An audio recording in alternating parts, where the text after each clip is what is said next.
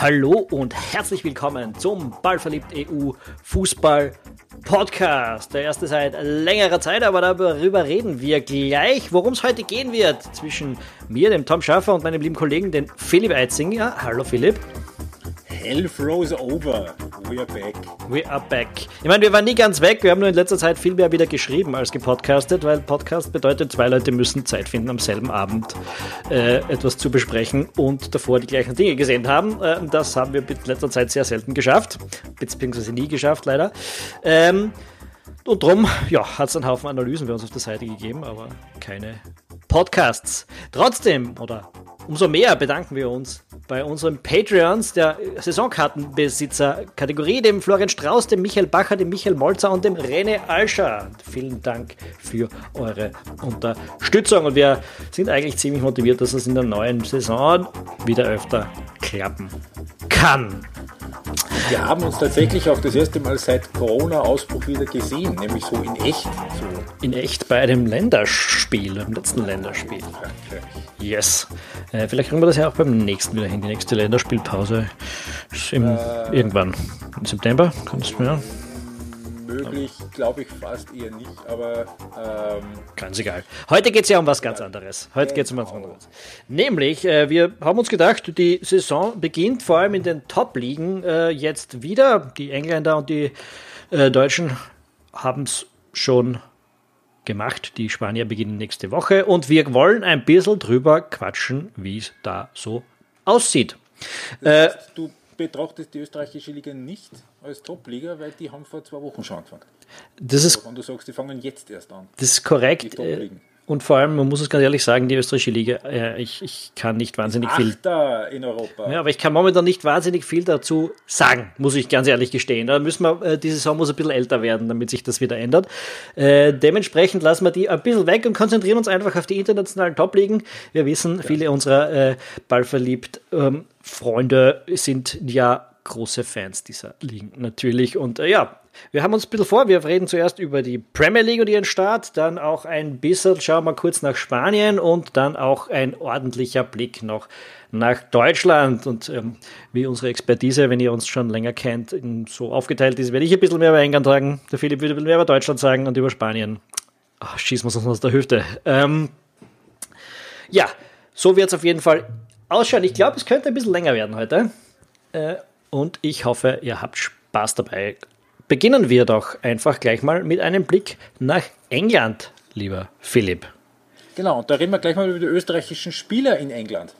Ja, das ist okay, damit fertig gesprochen. Ja. Und damit gehen wir zum Titelkampf. Ich, ich hoffe, das stimmt noch, wenn wir diese Podcast dann tatsächlich hochladen, äh, weil wir wissen, und darauf kommen wir ja sicher gleich noch zu sprechen, einer ist schon im Gespräch. ist schon im Gespräch, ja. Ich meine, es ist eigentlich, ich meine, ist ja fast so ein bisschen das interessanteste Thema jetzt vor dieser, dieser neuen Premier League-Saison, weil ich meine, dass Manchester City gut ist, ja. Äh, ja darüber reden wir jetzt aber auch. Du kannst, wird, vielleicht solltest du es jetzt nicht einfach vorwegnehmen, sonst brauchen wir eh nicht weiter. Aber ich meine, reden wir mal kurz über Manchester United. Du willst mit äh, United anfangen, okay. Ich möchte mit United anfangen, weil das so ein bisschen die Truppe ist, wo, wo man ein, einfach über den über den Sommer am meisten an Wirbeln mitbekommen hat. Und mhm. nicht nur im Sommer, sondern auch vorher schon. Ja, United also ist auf jeden Fall spannend. Frage, wie vielter wird Manchester United in der äh, sportlichen Tabelle und wie vielter wird Manchester United in der Entertainment-Tabelle? Entertainment-Tabelle, puh, das ist ein bisschen schwer zu sagen. In der, in der, äh, in der richtigen Tabelle würde ich ja sagen, äh, die Top 4, also Vierter ist möglich, ja, äh, Siebter auch, so in der Richtung. Ähm, ich ich glaube, das Projekt Erik Den Haag ist sehr spannend bei United, aber ich glaube, dass der Verein einfach noch nicht so weit ist, dass es dieses Projekt heuer schon voll in Fahrt kriegen wird. Ähm, für mich gibt es da doch einige Baustellen, die daraus resultieren, dass jetzt einfach seit fünf Jahren komplett Gaga zusammengekauft worden ist dort in dem Verein. Ähm, du kannst dich vielleicht erinnern, als sie vor einem Jahr Cristiano Ronaldo äh, gekauft haben, haben wir auch drüber gesprochen und ich habe mich ein bisschen abkaut.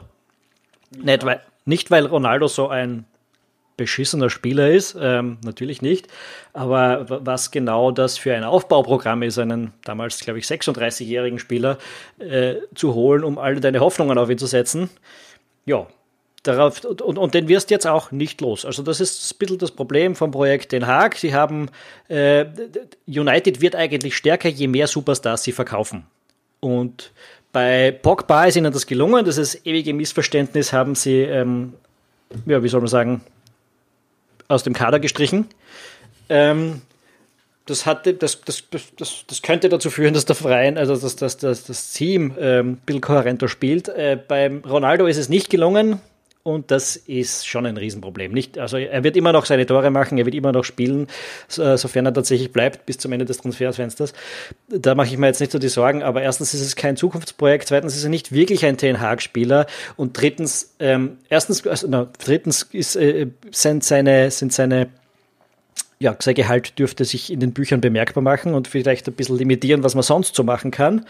Und das andere ist, sein Status als Spieler wird in Den Haag auch immer wieder in die Quere kommen. Also das ist einfach so die ganz klassische Situation. Du hast einen Superstar, der will spielen, der muss spielen, sonst macht er Unruhe, sonst werden die Fans unruhig, fragen sich, was los ist, vor allem wenn die Ergebnisse nicht kommen. Und dann äh, muss ein Trainer, zu dem der vielleicht lieber anders spielen würde, eben so einen Spieler einsetzen. Also da ist ein Riesen, eine Riesenbaustelle rund um, rund um den äh, Ronaldo, finde ich, bei United.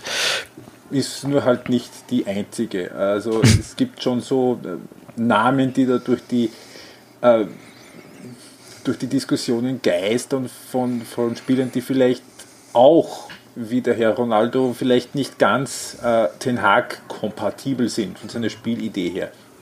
Also äh, der Maguire wird da gerne genannt ne? und ähm, auch, auch, auch das verbliebene zentrale Mittelfeld, so McTominay und Fred, das sind so ein bisschen die äh, Zweifel nicht ganz leise im Umfeld, ob das, ob das wirklich kompatibel ist und das wird nämlich an auch eben einer der Gründe sein, warum du sagst, ob das in dieser Saison schon so richtig klickt, ist die Frage. Na, die werden auf jeden Fall länger brauchen. Ich meine, sie haben gute Leute geholt. Äh, ich glaube, wenn man den Lisandro Martinez sich anschaut, wenn man den von, von Ajax, äh, wenn man den. Der ist doch so klein. Ja, und den Christian Eriksen, der jetzt auch wieder dazugekommen ist, der natürlich auch diese Ajax-Erfahrung hat, ähm, dann weiß man, wo die Reise hingeht. Äh, den, den, den Rabiot von, von Juventus wollen sie noch holen. Das sind Dinge, da sage ich, da baut jemand an seinem Gerüst. Ähm, aber ja, dann gibt es auch noch den Marco Arnautovic, den United unbedingt braucht. Äh, ja, und wenn du äh, Ten Hag bist und gerne aktiven, nach vorne gerichteten Anlauffußball spielen willst, mit einem Kader, der schwierig gilt, dann holst du dir genau einen, wie alt, einen 33-jährigen Österreicher aus Bologna und einen Franzosen ins Mittelfeld, der wo immer er war, richtig stonk gemacht hat. Das macht Sinn. ja, äh, erklär mir das bitte. Ähm, den, den Arnautovic kann ich da schon erklären. Du hast äh, vielleicht, ich, also ich habe es gesehen, äh, die, die erste Runde, sie haben gegen Brighton, Brighton. verloren. Äh, zu Hause gegen Brighton verloren. Würde ich jetzt vom Ergebnis her gar nicht mal so überbewerten. Brighton ist ein wirklich unangenehmer Gegner. Die sind nicht umsonst Neunter geworden letztes Jahr. Die können jeden, äh, an einem guten Tag irgendwie jeden gefährlich werden. Ähm, die Niederlage war für United, glaube ich, dann sogar ein bisschen schmeichelhaft, weil bei 0-2 ein ganz klarer Elfer für Brighton einfach nicht gegeben wurde, wurde in einer einer der ersten fuck-Momente des VARs äh, in dieser Saison. Ähm, aber dann, ja, dann wäre es vielleicht gleich äh, noch ein bisschen klarer geworden. Aber, aber, das, was spannender an diesem Spiel eigentlich gewesen ist, ist, ähm, United hat gespielt mit, also ohne eine Nummer 9. Sie, äh, vorne drinnen Christian Eriksen und Bruno Fernandes. Äh, beide haben so irgendwie, ja, die, die, als, als, als, falsche Neun, die keine falsche Neun ist, gespielt.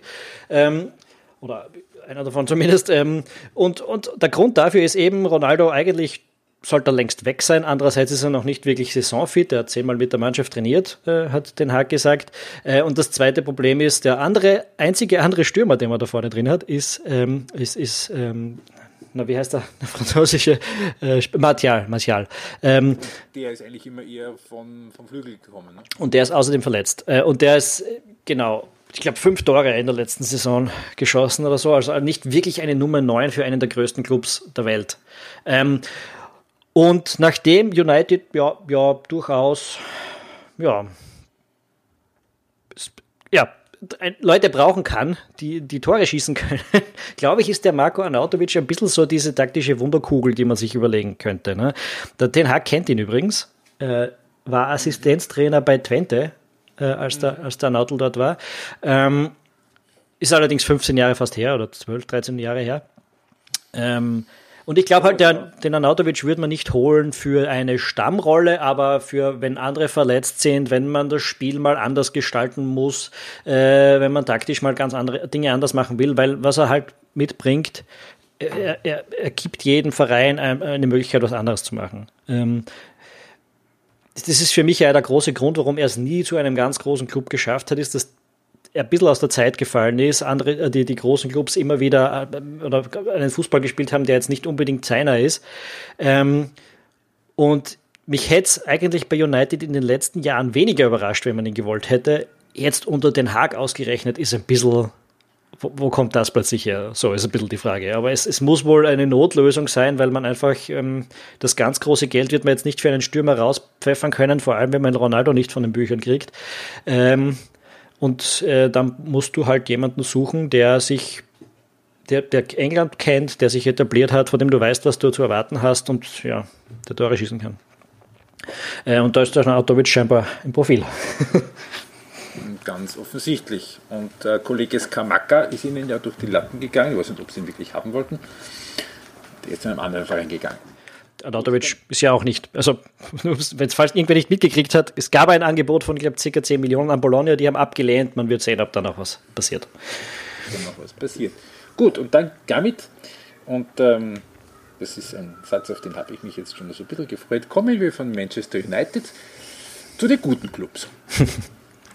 Das, das, ah, das möchte darauf hinweisen, dass das der Philipp gewesen ist, nicht ich, sonst, sonst heißt es wieder, ich bin immer nur so böse gegen United, weil ich Liverpool-Fan bin. Gut, und darum fangen wir mal mit Manchester City an. Und der springt herum in der, in der Klasse. Ja, ich, vor allem geografisch. Ne? Also so, das wird ganz, der Sprung durch ganz England. Ja, jetzt geht es richtig Kevin nach Manchester. De, Kevin De Bruyne und Erling Haaland. Ja sind ganz gut im Fußballspielen, heißt es. Es ist ungefähr das furchteinflößendste Duo, was man sich vorstellen kann. Ein Typ, der jeden Bass auf einen Zentimeter genau über 40 Meter pfeifern kann und einer, der in jeden fucking Raum reinrennt mit 900 km/h. Oh. Also dieses erste Spiel gegen West Ham, äh, ich glaube jetzt nicht, dass West Ham der, heuer der Maßstab ist, der sie letztes Jahr oft gewesen sind, aber, aber war schon sehr stark. Sehr furchteinflößend, muss man sagen. Wenn man Mois glaubt, sind sie das nicht. Ähm, aber äh, gibt, es, das ist, gibt es jetzt City auch von, ich mag jetzt nicht sagen von der Spielweise her, weil Guardiola ist einfach bis zu einem gewissen Grad immer irgendwie Guardiola, aber äh, spielt, lässt sich das jetzt schon sagen, spielt City mit einem Holland irgendwie anders? in Details irgendwie? Oder? Ich, ich glaube schon. Also jetzt nicht, dass ich es im Detail schon analysiert habe, aber was einem schon auffällt, ist, äh, es, geht, es geht viel direkter mit ihm. Ähm, das ist ja das eine, was bei Guardiola mehr noch bei Barcelona als bei City, aber auch dort manchmal gelegentlich wird das Spiel ein bisschen zu geduldig, gelegentlich fährt man sich ein bisschen fest, gelegentlich fehlt ein bisschen so die vertikale Bewegung und Holland, das hast du in vielen Situationen gesehen, der sucht diese Vertikalität einfach gewaltig. Äh, ich glaube schon, dass der dazu da sein wird, um knappe Spiele zu entscheiden, um äh, Verteidigungen zu brechen, äh, um, um, um einfach Tempo reinzubringen. Und äh, das ist schon was, das hat, also das ist, Gabriel Jesus ist ein bisschen anders, wenn der vorne drin gespielt hat. Ne? Ähm, und Holland, ähm, ja, mal schauen, ob die Gegner Antworten finden auf diese, auf diese Anläufe, aber das, ich glaube schon, dass es das Spiel von City ein bisschen sehenswerter wieder macht, ein bisschen interessanter und attraktiver anzuschauen. Nicht, dass das vorher jetzt scheiße gewesen ist oder so, aber es gab so diese Momente, da hast du diesen, da, da war es ein bisschen so, okay, jetzt kommt die Walze und es wird ein bisschen langweilig. Und das, glaube ich, ist mit Haaland eher ein bisschen anders. Also so ein bisschen die Variante LeBron James. Also wenn der dann einfach von, vom Backcourt Tempo aufnimmt und, und in die, äh, Richtung Korb zieht und fünf Leute wegschüttelt äh, und einfach halt den Korb macht, völlig un, unangetastet. Ich ist das ungefähr so, wie ich mir das mit Holland und Manchester City vor, vorstelle. Da kommt halt dieser, dieser Rambock und, und, und einfach schüttelt alles ab und geht da einfach mit, mit, mit Brute Force irgendwie durch und macht sein, seine Tore, wie er es in Salzburg schon gemacht hat und wie er es in Dortmund auch gemacht hat. So er denn fit war. Ja, und vor allem eine Sache ist es halt, wird, wird sich, glaube ich, schon zeigen, es wird die Gegner wieder ein bisschen passiver machen. Also das, was man in ähm, in, in, in, gelegentlich in manchen Saisonen gehabt hat, dass sich gegen City viele nicht mehr wahnsinnig viel zutrauen, wird, glaube ich, wieder stärker werden, weil man hat gesehen, wenn West Ham aufgerückt ist, ist einfach sofort Gefahr passiert. Und das, ähm, das ja, äh, mal schauen, wie sich das auswirkt. Insgesamt finde ich dieses ganze Puzzle bei Man City, äh, die haben heuer Fernandinho abgegeben, verloren, der hat sich mehr oder weniger in die Halbpension verabschiedet, ist jetzt, glaube ich, wieder in, äh, in Brasilien. Ähm, bin ich mir nicht sicher, aber glaube. Ähm, wo man sagen könnte, der war schon immer ein wichtiger Spieler. Sie haben die Ergebnisse, wenn der nicht da war, schleifen lassen. Aber wenn du dir den Kader jetzt anschaust mit Rodri, mit Gündogan, mit De Bruyne, mit Haaland, viele Schwachstellen sind da nicht übrig.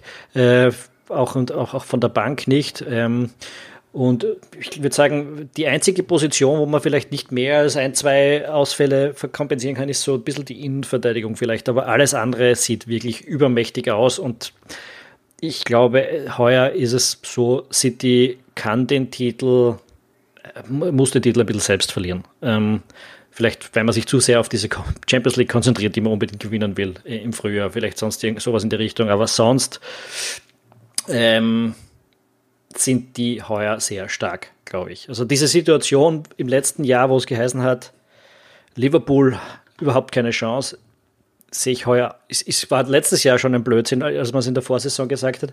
Äh, und ich glaube, es ist immer noch nicht so, dass überhaupt keine Chance besteht, aber äh, heuer ist City der Favorit für mich. Sagt der Liverpool-Fan. Und ähm, damit reden wir über David Nunez, oder? Yes, können wir. Ähm, also für die, die es jetzt nicht so ganz am Radar haben, Darwin Nunez, 75 Millionen, gekommen von Benfica, ist so quasi der Manet-Ersatz, Manet-Nachfolger, kann, kann man das so sagen? Äh, Weil, jein. Ganz gut, er ist jetzt eigentlich der einzige echte große Neuzugang, den jetzt Liverpool sich in diesem Sommer gegönnt hat. Ja, er ist der große Neuzugang. Man hat sich diesen äh, Fabio Carvalho von eben von Fulham letztes Fulham? Jahr, schon letztes Jahr geholt. Ähm, dazu kommt der inoffizielle Neuzugang, also Harvey Elliott, der sich dann mit der letzten Saison wie langsam wieder in die Mannschaft gespielt hat, ist heuer wieder dabei. So, so von dem her gibt es was. Aber der große, der große, die große Ausgabe, äh, die war Nunez, ähm, den man kennt, weil man letztes Jahr in der Champions League gegen ihn gespielt hat, wo er auch sehr stark gewesen ist. Ähm, er ist natürlich rein von, okay, da ist, äh, man hat Money abgegeben, man hat News gekauft, deswegen naheliegend, vielleicht ist er sein Ersatz. Ich glaube allerdings, dass er schon ähm, relativ anders spielt. Also er zieht da doch deutlich mehr äh, zur Mitte. Ist, ist ähm, ja, wird sich, wird sich, wird sich zeigen. Äh, ich glaube nicht, dass Liverpool schwächer geworden ist, jedenfalls als letzte Saison, obwohl es wehtut, wenn man nie gegangen, dass, dass man nie gegangen ist. Ähm, aber man muss den Kader bei Liverpool einfach nach und nach erneuern. Und ich als Fan und auch als Beobachter sonst habe ich so das Gefühl, man denkt sehr nachhaltig dort äh, beim LFC. Ähm, es, es gibt da diese alternde Spitze mit Firmino, mit Manet, mit Salah, die haben jetzt äh, fünf Jahre lang Europa gerockt und jetzt muss nach und nach ein bisschen was Neues her. Man hat es letztes Jahr schon gemacht mit Gini Wijnaldum abgegeben, heuer ist eben Manet dran gewesen und man holt sich junge Spieler. Der ähm, Nunes ist, glaube ich, 23, äh, im Gegensatz zu dem jenseits der 30er Manet. Ähm, da, da geht es einfach darum, dass man nicht plötzlich in zwei, drei Jahren in ein komplettes Loch fällt. Äh, das ist ähm, ja, also Nunez ist 23, Manet ist 30. Äh, und es hat ja im Frühling, das war ja eines der großen Themen auch im Frühling, diese Diskussion gegeben um Vertragsverlängerung mit Salah, ja oder nein. Es kam dann zu dieser Vertragsverlängerung, aber wie du sagst, ähm, auch ein, auch ein Salah ist, ist, ist, ist jetzt nicht mehr der Jüngste. Ähm, und es ist ja auch bei Liverpool, es war jetzt auch eines der, der, der der Elemente, warum jetzt, glaube ich, auch Liverpool so relativ lange sehr konstant auf so hohem Niveau auch gespielt hat, weil das ein Team ist, das sich seit Jahren in Wahrheit nur ganz punktuell personell verändert hat. Es ist einfach alles mega eingespielt, jeder weiß, was der andere macht. Natürlich so, solche Phasen, wenn dann irgendwie einfach die komplette Abwehr sich verletzt. Und Innenverteidigung. Ja. Äh, und, und das defensive Mittelfeld zusätzlich. Ja, also das, ähm, ja. Ist dann natürlich dann auch für Liverpool schwer zu kompensieren. Aber so, so im Grunde genommen, wie du sagst, muss jetzt eins nach dem anderen auch ein bisschen daran gedacht werden, was ist dann 2025, wie soll das das Team vielleicht 2027 aus. Ja, und das haben sie letztes Jahr angefangen mit, mit dem Luis Diaz, dann haben sie geholt den, ein Jahr davor den Schotter, jetzt haben sie den äh, Nunez geholt, Firmino ist noch da, Salah ist noch da, der wird auch nicht gehen so schnell, man hat jetzt verlängert mit ihm. Ähm, und, und man macht das quer durch die Bank, auch hinten. Äh, letztes Jahr dann eben ist Connor D dazugekommen. Mit Trent Alexander Arnold und Gomez hast du sowieso einen Haufen junge Spieler. Robertson ist noch nicht super alt, hat aber heute heuer auch einen äh, Backup bekommen, der jung nachdrängt. Nico Williams, ne? Äh, nein, der ist abgegeben worden. Also das Spannende so, ist ja. Der, der ist zu Nottingham jetzt fix gegangen. Genau. Ähm, der, war, der war bei Fulham verliehen und ist jetzt zu Nottingham fix gegangen. Oder? Genau. Genau, äh, Calvin Ramsey hat man sich geholt und äh, den, den Kostas Tsimikas. Also der ist der Backup für Alexander Arnold und den Tsimikas im Vorjahr. Also man holt da jüngere Spieler, die nachdrängen, ähm, schafft ein bisschen interne Konkurrenz, aber es ist auch immer so, dass klar ist, wer jetzt eigentlich spielt. Ähm, und, und ja, so wird eben der Verein immer wieder erneuert. Ich finde, es wird gut gemacht. Es ist natürlich schwierig, mit einem Manchester City dann mitzuhalten, aber wenn wir jetzt sagen, City hat den überragenden Kader, dann glaube ich, Liverpool hat den Kader, der auch eine überragende Saison spielen kann. Ich glaube, der von City ist stärker, aber ich glaube, der von Liverpool kann auch alle schlagen. Ähm, und im direkten Duell ist ja der Klopp immer sowas wie der, also der Horror-Clown für den, äh, für den ähm, Guardiola. Ähm, siehe Community Shield jetzt auch wieder. Ähm, äh, ja, aber wenn du sagst, im, City ist für Liverpool wird schwierig einzuholen sein, über die Saison äh, schwierig abzufangen sein, dann wird es wahrscheinlich im Normalfall, also große Verletzungswellen einmal äh, außen vor gelassen, die, die man ja niemandem wünscht, de facto unmöglich, unmöglich sein für irgendjemanden anderen, da zumindest um Platz zwei mitspielen zu können. Das heißt, es gibt eins und zwei, dann gibt es lange nichts und dann kommt der Rest. Ich glaube, vielleicht nicht. Ähm, das, das ist, es sind ein paar Clubs schwer einzuschätzen, aber wenn man sich das anschaut, ähm, Chelsea, also um bei Liverpool noch kurz was zu sagen, ich meine, dieser, dieser Punkteverlust bei Fulham am Anfang ist natürlich dann schon ein bisschen das Problem. Also wenn du weißt, wie eng es äh, in der Premier League in den letzten Jahren hergegangen ist, wie wenig Spiele man wirklich nicht, nicht gewinnen durfte, ähm, damit man Meistertitel, damit man Meistertitel spielen kann, ist das schon ein bitterer Start, auch wenn die Leistung jetzt vielleicht gar nicht so das Problem war, weil das Ergebnis ist bitter. Ähm, aber ja, um dahinter was zu sagen, ich glaube, Chelsea ist, ist dann, wird sich dann doch als die klare Nummer drei etablieren. Haben wir voriges Jahr auch gedacht, dass Chelsea da vielleicht mithalten kann und das konnten sie dann auch ein halbes Jahr, aber halt nicht über ein ganzes. Ich glaube, es wird genau gleich bleiben. Das ist eben genau der Punkt. Das ist, das ist eben, du dahinter eben Teams hast wie Chelsea, dass du hast Tottenham, dass du hast Arsenal, dass du hast United, die an jedem Tag grundsätzlich beiden da vorne das Leben schwer machen können, aber sie nicht über 38 Runden jede Runde eine Woche nach der anderen einfach immer ihre Siege holen. Die ja. streuen halt mal eine Niederlage ein. Die Konstanz, aber die, die ist halt bei, bei City und bei Liverpool über die letzten drei, vier Jahre auch brutal. Also ja. jede Saison in Richtung 100 Punkte, 90 Punkte, 100 Punkte geschossen. Ähm, das ist natürlich schwierig zu kopieren für andere Clubs, schwierig da hinzukommen. Ähm, ich glaube, ja, es wird. Brauchst halt, wenn es wirklich genau. um 1-2 mitspielen willst. So. Genau. Und ich glaube, dass bei Chelsea heuer wieder nicht sein wird. Äh, das ist ja eine ganz kuriose Situation bei Chelsea. Ich glaube, die, ich meine, die letztes Jahr waren die 20 Punkte hinten am Ende der Saison. Das ist ein bisschen unter Wert. Das war ein bisschen unter Wert, da darf man nicht vergessen, da gab es diese Unruhe wegen dem Eigentümer, Roman Abramowitsch. Mit, äh, mit, dem, mit dem Clubverkauf, dem, dem, dem Abramowitsch. Wo man nicht wusste, ob der Club weiter existieren kann. äh, im, im, Extremfall. Äh, das hat natürlich im Frühjahr ein bisschen Unruhe reingebracht. Ansonsten ist das Projekt mit Tuchel natürlich spannend. Man hat ihm jetzt auch um 200 Millionen Spieler gekauft.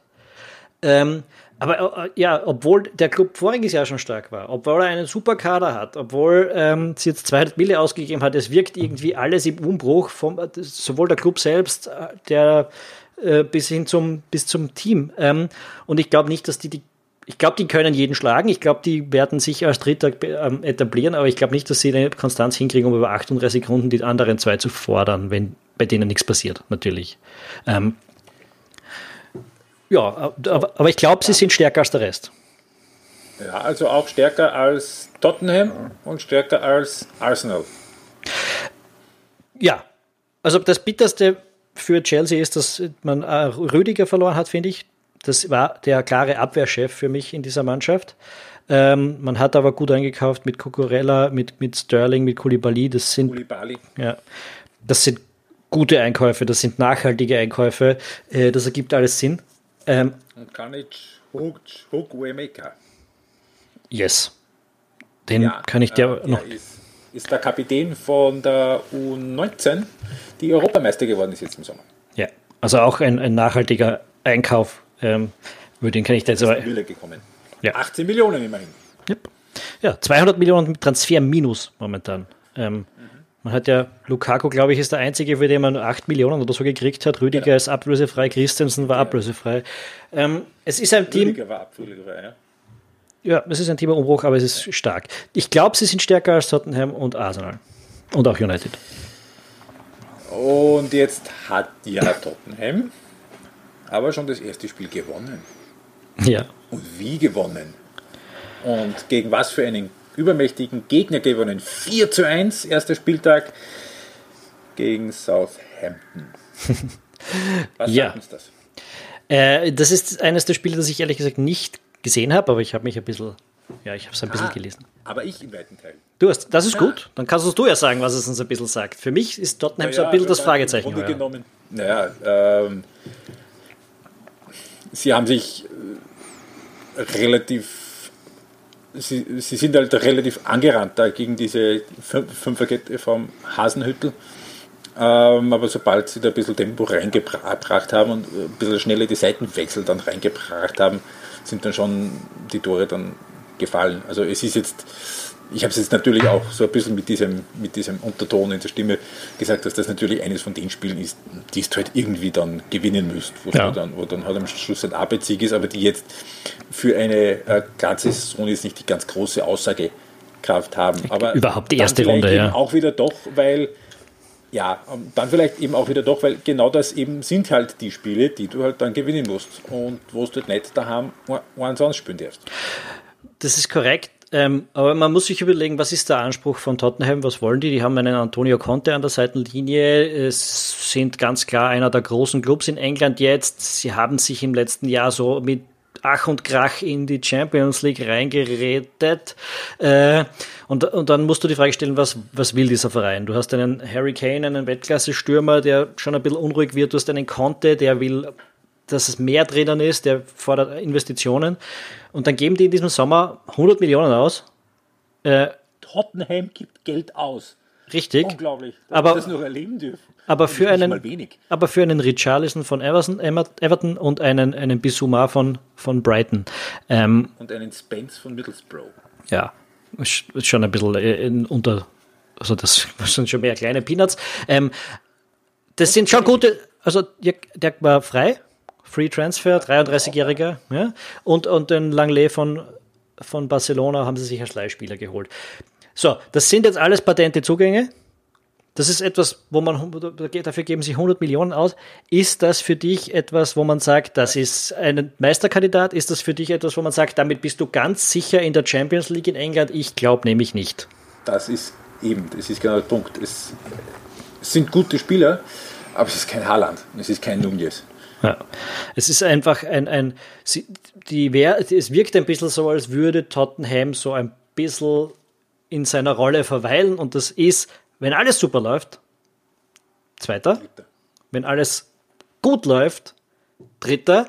Und wenn alles normal läuft, Vierter oder aber sobald weniger. schief geht, sofort Fünfter. Ja, sie sind jetzt auch nicht so favorit. Also als der vierte Platz ist, wenn es normal läuft, ist etwas, um das sie kämpfen, nicht das, was sie sicher haben. Mhm. Ja. Ähm, und ja, das ist für mich so ein bisschen das Fragezeichen. Einfach äh, insgesamt haben sie natürlich, wie gesagt, das Potenzial eigentlich für fast alles, würde ich jetzt mal sagen, weil es ist ein guter Kader immer noch, aber es ist irgendwie so keine, so also ein richtiger Push von nach vorne, dass man sagt, okay, und jetzt sind sie aber wirklich ernst zu nehmen für ganz oben. Fehlt ein bisschen. Es ist, es, ist, es ist ein Statement, ohne ein Statement zu sein, eigentlich. Ja, ich meine, Richarlison ist gut, aber, aber 60 Mille. Ein Statement der Verweigerung.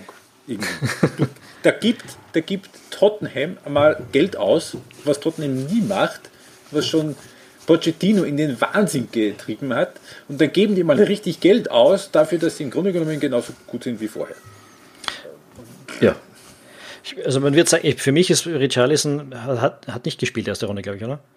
Äh, glaub nicht, ne. Weil äh, für mich ja auch noch die Frage ist, was wollen sie da machen? Du hast vorne Harry Kane drin und kaufst einen zweiten Nummer 9 Stürmer. Ähm, ja, vielleicht schon so ein bisschen als, als, als Vorbauen, wann der Kane vielleicht doch irgendwann einmal weg sein könnte. Ja, aber es gäbe halt ein paar ak akute Baustellen.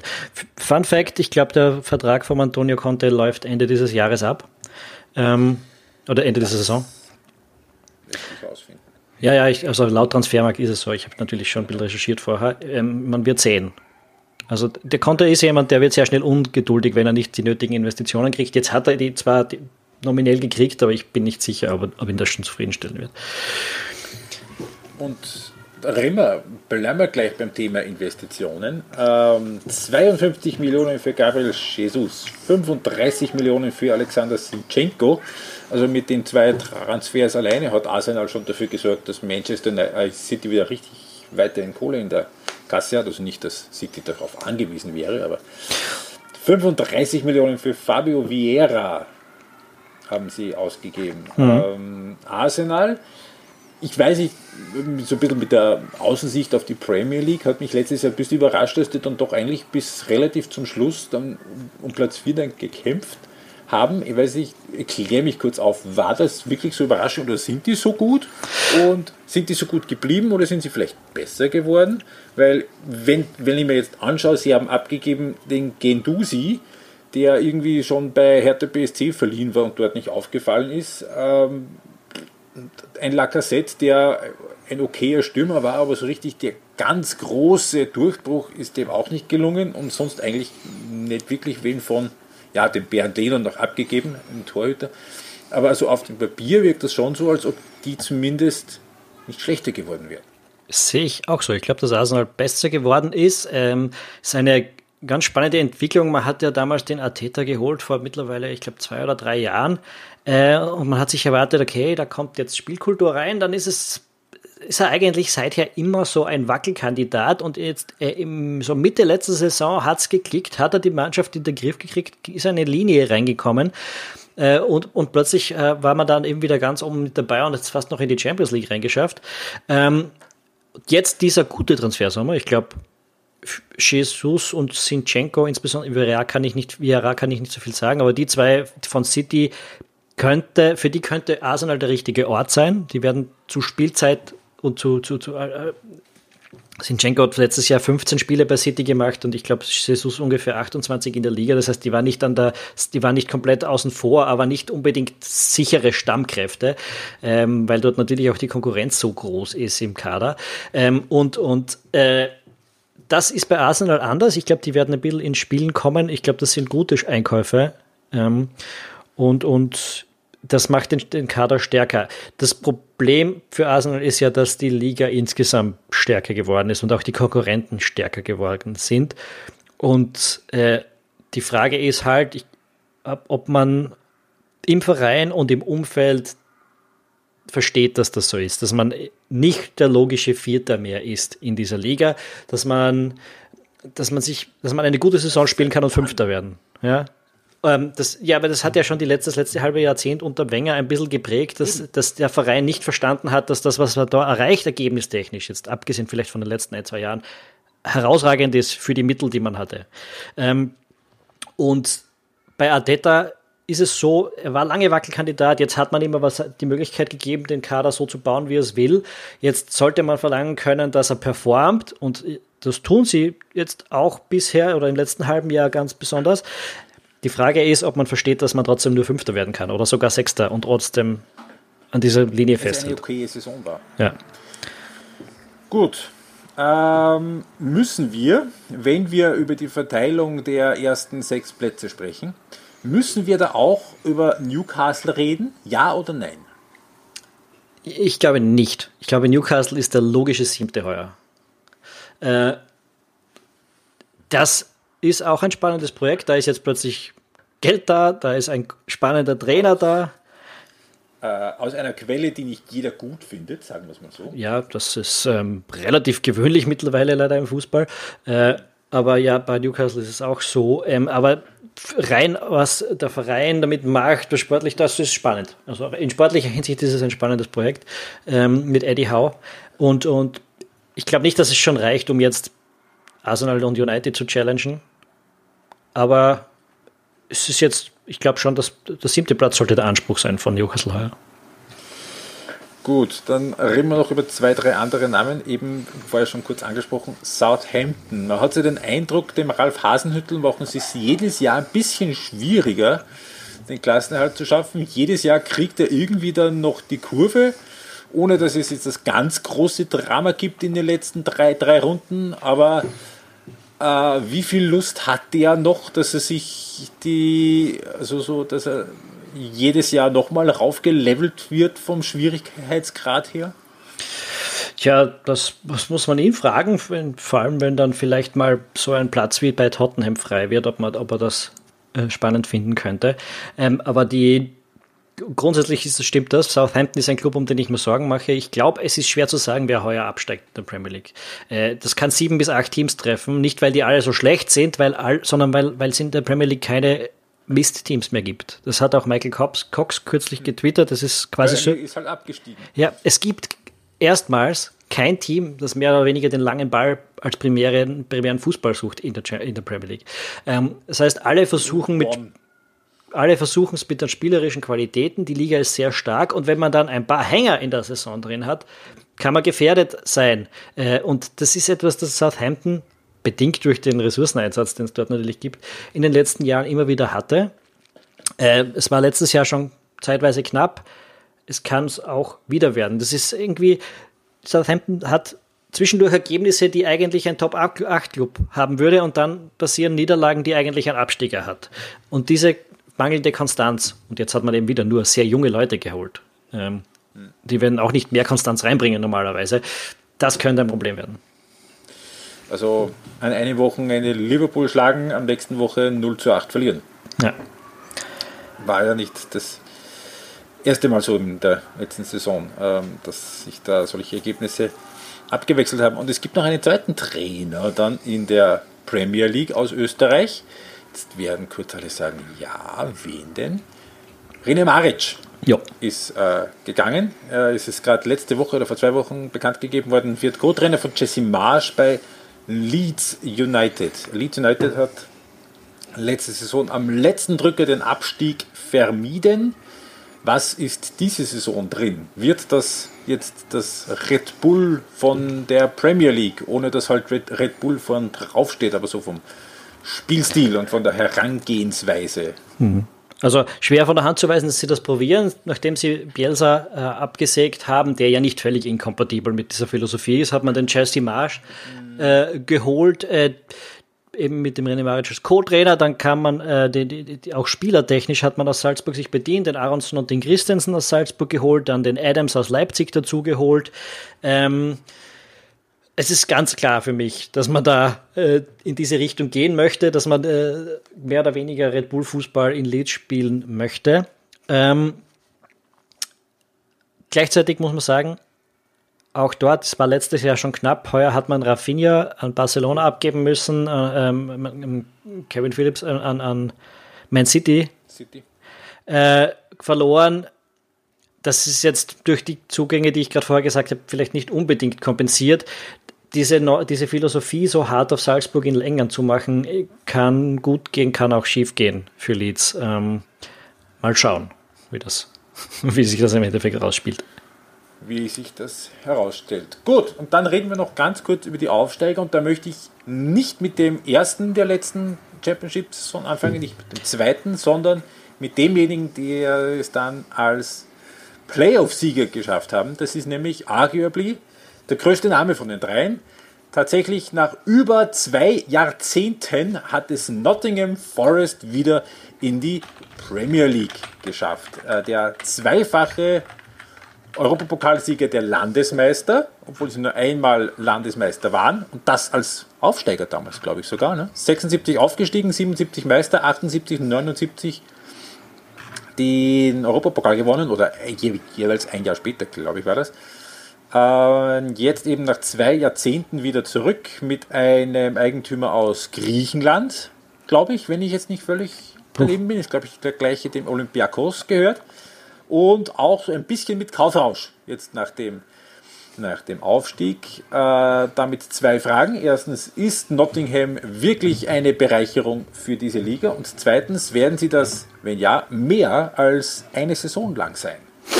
Ja, wie gesagt, es ist schwierig. Ich glaube, alle drei Aufsteiger haben die Qualität, um drauf um zu bleiben, haben aber natürlich sind es auch die logischen ersten oder Teile der ersten Abstiegskandidaten, über die man sprechen muss. Das gilt auch für Nottingham Forest, denke ich. Äh, aber wenn ich jetzt ganz ehrlich bin, muss ich sie mir dafür auch ein paar Mal mehr anschauen. Ähm, ich habe jetzt diese Woche eben Fulham gesehen, die hat, die gelten überall schon als, als Abstiegskandidat Start eigentlich, haben aber gegen Liverpool wirklich eine starke Leistung gezeigt. Mal schauen, ob sie das äh, konstant bringen können. Bei Forest ist auch so. Ähm, ist ein interessanter Kader, ist nicht unbedingt einer, mit dem man sagt, muss wieder runtergehen. Äh, das, das, sind schon ein paar spannende Namen drin, aber äh, muss halt klicken, muss halt funktionieren. Erste Runde hat es mal nicht funktioniert. Ähm, ja kann ich da sonst nicht so wahnsinnig viel dazu sagen, ehrlich gesagt. Ich meine, die haben den Jesse Lingard geholt, die haben den Nico Williams von Liverpool geholt, äh, den Avonie von Union Berlin. Ja. Orel Mangala haben sie geholt aus Stuttgart und eigentlich ist mir noch aufgegangen, genau, Jesse Lingard. Genau. Ja. Steve Cooper als Trainer, mal schauen, was, äh, was er in der Premier League ja. leisten kann. Vor einem Jahr, so nach, glaube glaub ich, nach acht Runden oder was übernommen. Da waren sie mit, äh, mit vier Punkten nach acht Runden irgendwie so letzter und sind dann noch aufgestiegen. Äh, über das Playoff als Dritter und, du hast es vorhin schon angesprochen, Fulham und Bournemouth sind aufgestiegen. Fulham vielleicht auch deswegen so ein bisschen logischer Abstiegskandidat, weil die in den letzten sechs Jahren nie die Klasse gehalten haben. Abstieg, Aufstieg, Abstieg, Aufstieg. Und jetzt wieder, nee, Abstieg, Aufstieg, Abstieg, Aufstieg, Abstieg und jetzt wieder aufgestiegen. So. Ja. Ähm, ja. ja. Und Bournemouth nach zwei Jahren wieder zurück, was mich ehrlich ein bisschen überrascht hat, weil ich habe so in dem ersten Stint den Bournemouth in der Premier League gehabt. Wie lange waren die oben? Vier, vier fünf Jahre, sowas, ne? Drei, vier hätte ich jetzt gesagt. Ich habe das Gefühl gehabt, wenn die, also das, äh, wenn die einmal weg sind, ist das einfach ein Verein, der, der einfach so doch immer noch relativ klein ist. Wenn die mal weg sind, dann werden sie es ganz schwer haben, jemals wieder raufzukommen. Es waren sie doch wieder nur zwei Jahre unten und sind jetzt am Ende relativ auch nicht ganz unsouverän wieder aufgestiegen. Hm. Ähm, wie schätzt du Fulham und, und, und Bournemouth ein? Ja, Fulham, wie gesagt, wird grundsätzlich als Abstiegskandidat gesehen, hat, finde ich, aber hat gut gespielt, hat auch keinen schlechten Kader. Wie gesagt, hat aber leider niemand mehr in England äh, oder äh, für uns als, als Beobachter ist es eigentlich gut, aber äh, für, für, für, die, für manche Mannschaften ist es halt ein bisschen, äh, irgendwer muss halt runter, drei nämlich insgesamt. Ähm, und bei Bournemouth, ja, sehe ich eigentlich ganz ähnlich. Ähm, du hast, wie du gesagt hast, eigentlich hätte ich auch damit gerechnet, dass die in der Versenkung verschwinden, insbesondere weil man dieses Langzeitprojekt mit Eddie Howe dann ja auch verloren hat durch den Abstieg oder so. Ähm, dass der, der für den, dass für den irgendwann ein größerer Club ähm, anklopft, war irgendwie vorhersehbar, nachdem er den Verein so weit nach oben geführt hat äh, und, und attraktiven Fußball spielen lässt. Ähm, und jetzt hat man eben den Scott Barker auf der Bank äh, und ja, versucht mit dem die Klasse zu halten. Ähm, ich, ich finde, es ist grundsätzlich ein sympathisch geführter kleiner Club und ja, äh, ein logischer Fahrstuhlkandidat im Prinzip. Aber wenn, wenn man einen Verein gut führt und ein paar andere werden schlecht geführt, dann kann es eben auch funktionieren, dass man einmal ein paar Jahre oben bleibt. Und ich finde, heuer gibt es eben ein paar größere Vereine, die äh, das Potenzial haben, runterzufallen. Und den, den bekanntesten Namen davon habe ich vielleicht noch gar nicht gesagt. Ja, sag an. Man, man muss sich auf jeden Fall anschauen, was mit Everton los ist. Auch dort ist es ja letztes Jahr knapp geworden. Jetzt hat man den Richarlison verloren. Bis jetzt hat man, glaube ich, noch keinen hochkarätigen Spieler dafür gekauft.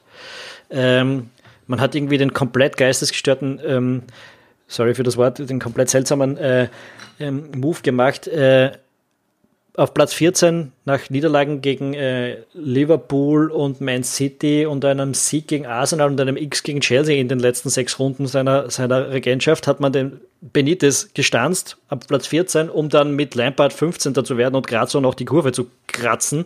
Äh, bin nicht sicher, was das für ein erratisches Verhalten ist äh, und mache mir ein bisschen Sorgen um den Verein und prinzipiell hatte ich den, hatte ich größere Hoffnungen für Everton in den letzten Jahren, vor allem als Ancelotti dort war. Kann das sein, dass ich das richtig in Erinnerung habe, dass ähm, Everton der Club ist, der am längsten aktuell und ohne Unterbrechung in der obersten Liga ist in England? Ähm, der dämmert jetzt irgendwas. Der, der am längsten. Ja, da dämmert schon was, das könnte stimmen. Im Frühjahr, wo gelesen habe, irgendwie seit 1958 oder so. Ich meine, Liverpool ist ja dann, glaube ich, erst 60, 61 wieder aufgestiegen. Die waren eigentlich die ganzen 50er Jahre unten. Ich glaube, das ist irgendwie 63. Ich könnte jetzt nicht sicher sagen, aber sowas irgendwie in die Richtung. Ja, könnte stehen. Aber das wird ein spannender Ride heuer für, für Everton. Ähm, grundsätzlich glaube ich, dass Lampard ja nicht, also bis jetzt nicht gezeigt hat, dass er der beste aller Trainer ist. Ähm, der Kader ist nicht besser geworden und es war letztes Jahr schon knapp. Ähm, also ich glaube, Southampton, Leeds und Everton sind so die drei Kandidaten von prominenten Clubs, die es erwischen könnte. Ähm, und dann ist es halt die Frage: Bournemouth, Fulham, so. Nottingham. wer davon rettet sich rüber? so, und jetzt bin ich hin und her gerissen, ob ich eine elegante Überleitung zum nächsten Thema machen soll oder meinen inneren Heinz Brüllertsch handeln soll. Liverpool hat 1958 als Zweitligist einen Spieler bei der WM gehabt im englischen Team. Mittelstürmer. Wer war das? Was war das? Das Jahr? 1958. Weltmeisterschaft in Schweden. Vorrunden aus. Am Ende durch ein 2 zu 2 gegen Österreich. Hat ein Zweitligastürmer damals von Liverpool Stamm gespielt. Als Mittelstürmer auf der Position. Alan Accord. Mhm. Haben wir wieder was gelernt. Da, Gut, danke, äh, Philipp. danke, Heinz Philipp. Gerne. So, und dann kommen wir eben, also die elegante Überleitung. Wenn wir schon reden von, von Clubs, die nicht gut geführt werden. Also es bleibt nicht aus. Wir müssen über den FC Barcelona sprechen. Ja, ich würde sagen jetzt. In alles in der Welt ist da ausgebrochen. Also der Reichtum könnte man glauben, aber das ist ja alles einfach nur völlig irre und gaga, was da abläuft, oder? Ja, man schaut ein bisschen fassungslos nach Barcelona. Äh, galt ja lange Zeit als Club, der äh, stabil ist, äh, als Mitgliederverein, der nicht ganz so viel dumme Sachen wie Real Madrid macht. Ähm, hatte zumindest, sagen wir so, das war zumindest der Ruf, den, den sie lange Zeit hatten. Ähm, dann war ja letztes Jahr schon das große Problem, dass man Messi abgeben musste, weil man einfach kein Geld mehr hatte, weil man sonst äh, Schwierigkeiten bekommen hätte, das Financial Fair Play in irgendeiner Form einzuhalten. Und jetzt äh, haut man in diesem Transfersommer ein Minus von 130 Millionen ins Budget. Momentan, vielleicht kommt da ja noch was, man weiß es nicht. Ähm, und für einen 35-jährigen Mittelstürmer und einen Flügelstürmer von einem Verein aus der Premier League gerade mal so nicht abgestiegen ist. Ja. So, nicht, dass man jetzt darüber streiten müsse, dass Lewandowski ein Gewinn für, jeden Verein sein kann immer noch und äh, nicht, dass man darüber sagen müsste, dass Rafinha ein guter Spieler ist, aber, aber was zum Henker. Äh, ich, bei, bei, bei Barcelona hat man so ein bisschen das Gefühl, die halten sich für too big to fail, ganz ehrlich, und ich bin nicht sicher, ob sie es sind. Ähm, am, Ende, am, Ende, bevor, bevor sie über die Klinge springen, werden sie halt ihre Seele nach Saudi-Arabien verkaufen. Müssen vielleicht. Ähm, aber ich meine, da werden ja buchhalterische Tricks angewandt, die ja dermaßen jenseitig sind äh, und auch nochmal schön zum Bumerang werden könnten. Also äh, für die, die es jetzt nicht ganz so mitbekommen, aber also das, der grundsätzliche Idee ist, dass sie 25, äh, 25 Prozent, glaube ich, war das, ihrer Einnahmen über die, äh, der TV-Einnahmen über die nächsten 25 Jahre an eine Investmentfirma veräußert haben. Also auf Deutsch gesagt, sie haben ähm, zu, zu, zukünftige Einnahmen mehr oder weniger. Darf ich kurz reingrätschen? Ja. Ich, ich, bin nicht sicher, ob wir das verständlich hinbringen, was, die, was die da probiert haben. Können wir es abkürzen mit, die haben da einen verdammt miesen Finanztrick versucht und der geht ihnen jetzt ordentlich auf den Kopf, weil La Liga diesen Trick nicht also man weiß noch nicht, ob die spanischen äh, Finanzbehörden was dagegen haben werden, aber wir wissen jetzt schon, dass La Liga was dagegen hat und momentan nicht zulässt, dass neue Spieler registriert werden von Barcelona. Dementsprechend auch nicht spielen können. Genau. Und äh, es ist auch schon abgelehnt worden, dass sie zukünftige Einnahmen aus der Champions League äh, mehr, mehr oder weniger da schon einkalkulieren mit der Gegenargumentation, wer sagt, dass ihr euch für die Champions League qualifiziert. Mhm. Ähm, ja, und ähm, jetzt, jetzt, haben sie, jetzt haben sie richtig Kohle ausgegeben. Und das ist eben genau das Ding, was ich eigentlich nicht verstehe. Weil man hat ja schon, schon, schon in, den, in, den, in den letzten Jahren unter Bartomeu den Eindruck gehabt, dass Barcelona mehr Real Madrid sein möchte als Real Madrid, also mit Stars kaufen für viel Geld, ob sie jetzt reinpassen oder, oder nicht, relativ zweitrangig, aber das kann Real halt besser. Barcelona war halt doch eigentlich immer so der mehr als ein Club, also dieses, das Motto, das kommt auch irgendwo her und mit dem, mit dem Hochziehen von den Talenten aus dem, aus dem, aus dem eigenen Nachwuchs, weil das war ja diese große Mannschaft vor 10, 12 Jahren mit, mit Messi, mit Xavi, mit Iniesta, mit Busquets, mit Piquet, mit Puyol, die sind ja alle aus dem, aus dem eigenen Nachwuchs dann raufgekommen, Jordi Alba. Ähm, und jetzt hätten sie aber wieder so eine, eine vielversprechende Genera Generation da, eben, da ist eben ein Petri, da ist ein Gavi, da, da, da, da gibt es wirklich gute Junge und die kaufen, ein Ansu Fati ist noch da und die geben richtig viel Kohle aus und verscherbeln mehr oder weniger das zukünftige Tafelsilber dafür, dass sie Spieler kaufen. Ja, natürlich, die sind gut, da brauchen wir nicht drüber reden, aber braucht es die wirklich? Und ja, natürlich, man, mit dem Kader, den du jetzt hast, wirst du diese Saison nicht Meister und wahrscheinlich die nächste auch nicht. Aber erstens, es garantiert dir keiner, dass du mit Lewandowski und mit Rafinha da jetzt Meister wirst, dass du da wirklich das challengen kannst. Und vor allem, es ist halt ein riesen Gamble auf die eigene Zukunft. Also die gehen all in und wissen noch gar nicht, welche Karten sie, sie eigentlich haben. Mhm. Das finde ich sehr strange. Ja, ich meine, ähm, 58 Millionen für Rafinha äh, auszugeben in so einer Situation. Ähm, in so einer Situation nämlich, ja. Ja, also schwer, schwer zu begreifen, was da los ist, warum man da nicht äh, als äh, vernünftiger aus dem Nachwuchs rekrutiert und sagt, okay, wir werden jetzt mal zwei, drei Jahre lang vielleicht nur Dritter, vielleicht nur Zweiter, äh, aber dann haben wir wieder eine junge Mannschaft mit Identifikationsfiguren. Ähm, mhm und, und können wieder, können vielleicht wieder so eine Generation aufbauen, den richtigen Trainer, der die, mit dem die Fans und die Medien die Geduld haben würden, hast du schon mal da, es wäre eigentlich alles angerichtet und dann, äh, dann sowas. Ähm, ich kann es nicht erklären und ich glaube auch, dass es alles vor allem super zwecklos ist, weil man wird trotzdem bestenfalls Zweiter werden mit diesem Kader, äh, weil ich denke, dass in Spanien der Titel heuer wieder in Madrid landen wird. Mm, davon ist fast ausgehend. Was jetzt noch irgendwie der Spezialscherz ist bei dieser ganzen Geschichte und was jetzt mit Lewandowski war in den letzten Monaten, ist ja eigentlich auch wieder ein, ein, ein unwürdigstes Schauspiel des modernen Fußballs und seiner Auswüchse gewesen. Also das hat ja über Monate die Medien beschäftigt.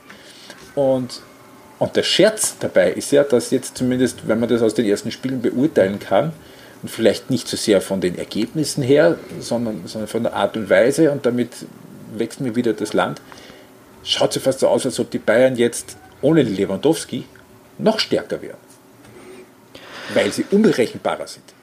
Ja, möglich. Das weißt du jetzt wiederum besser als ich. Ich weiß nur, dass ihr uns den Manet weggekauft habt. Ähm, und ja, puh, erzähl mir gleich mal, Weil, der FC Bayern. Warum ist er stärker? Ja, also, also jetzt mal ganz abgesehen von den Ergebnissen. Also sie haben im Supercup fünf Tore geschossen gegen Leipzig im ersten Spiel, auswärts in Frankfurt sechs Tore gemacht im ersten Spiel in, in der Liga.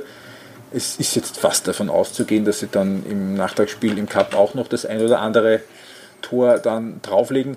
Aber was halt jetzt ist, es ist alles extrem unberechenbar geworden, weil in den letzten Jahren hast du halt immer irgendwie gewusst, also das war so dieses alte Uwe Seeler Ding, ah, nicht Uwe Seeler, Horst Rubesch Ding, alle haben gewusst, was kommt, keiner konnte es verhindern.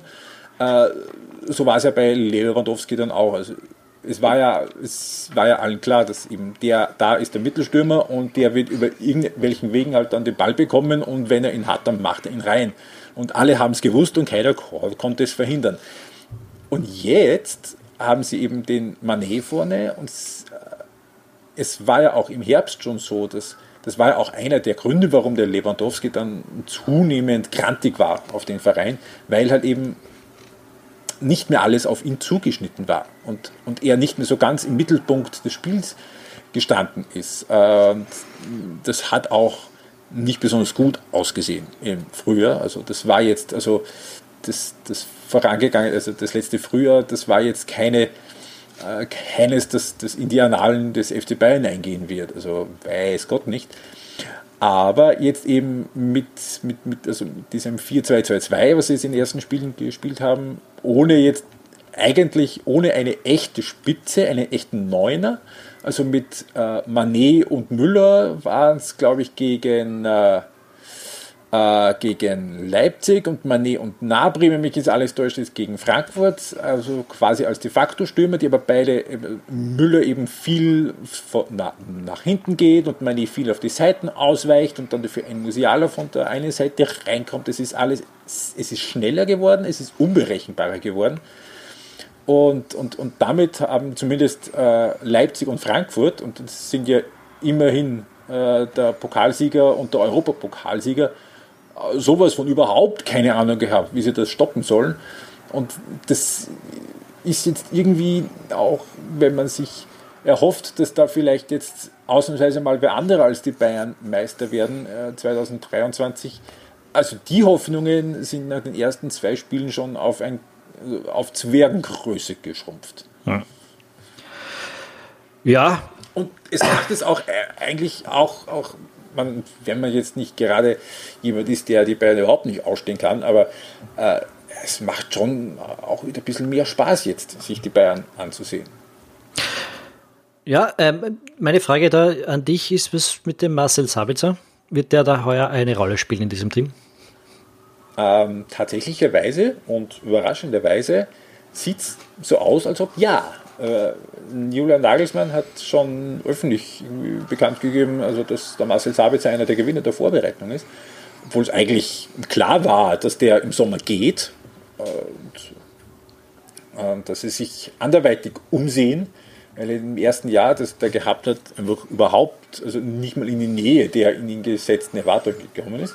Aber er hat jetzt ein bisschen die Gunst der Stunde genutzt. Leon Goretzka im zentralen Mittelfeld ist ähm, verletzt und wird das auch noch einige Zeit sein. Also äh, wird noch einige Zeit dauern, bis der Leon Goretzka wieder da ist.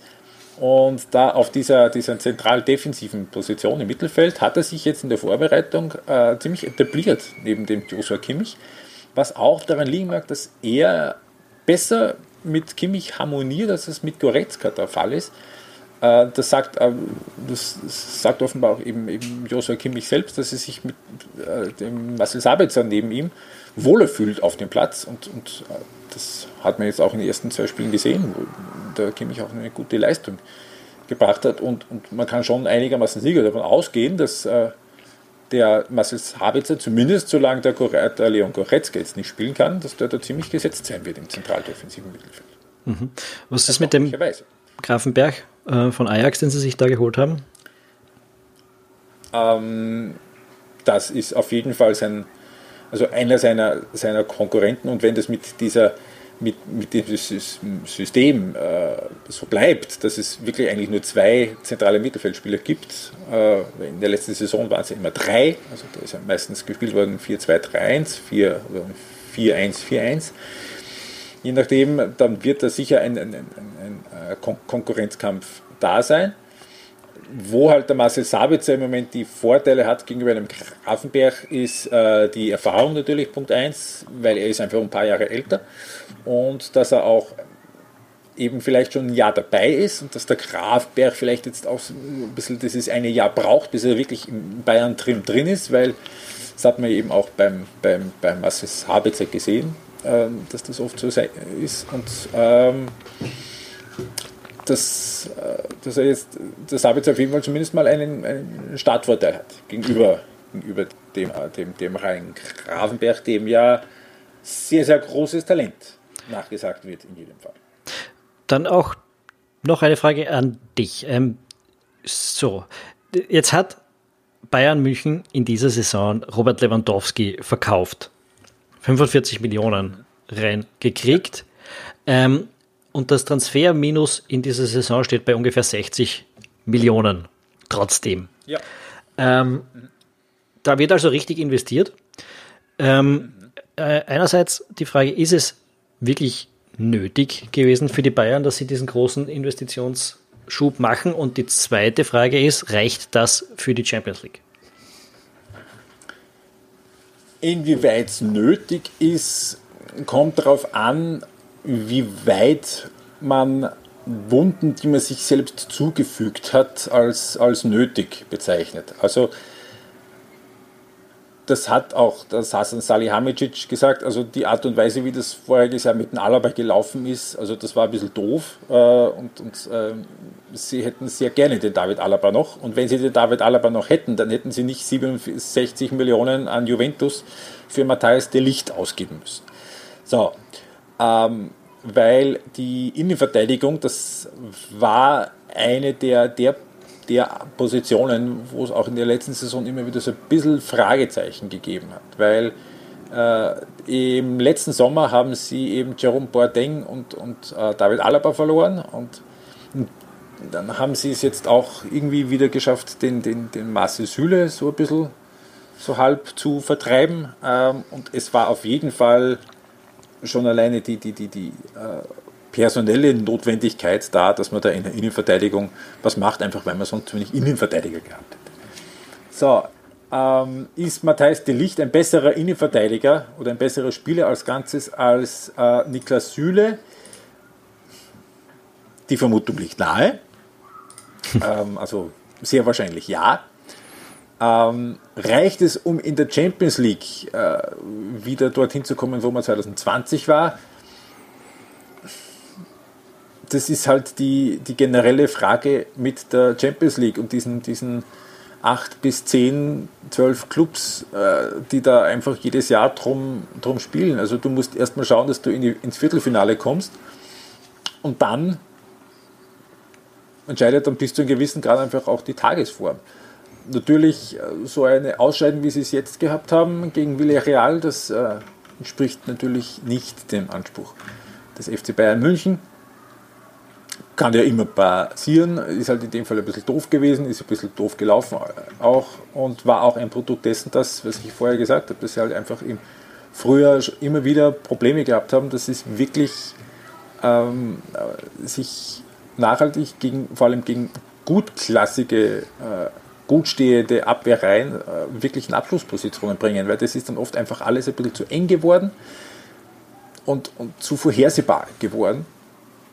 Und das hat Villarreal in diesen, diesen zwei Spielen einfach auch wirklich wahnsinnig gut runtergespielt. Und äh, grundsätzlich hat die Truppe drauf, die Champions League zu gewinnen. Äh, wenn die Champions League äh, wirklich jetzt quasi eine Liga wäre und in dieser Liga spielt zum Beispiel Manchester City mit, dann sage ich, nee, no fucking way. Andererseits in einem bis zwei Spielen kann immer irgendwie alles sein.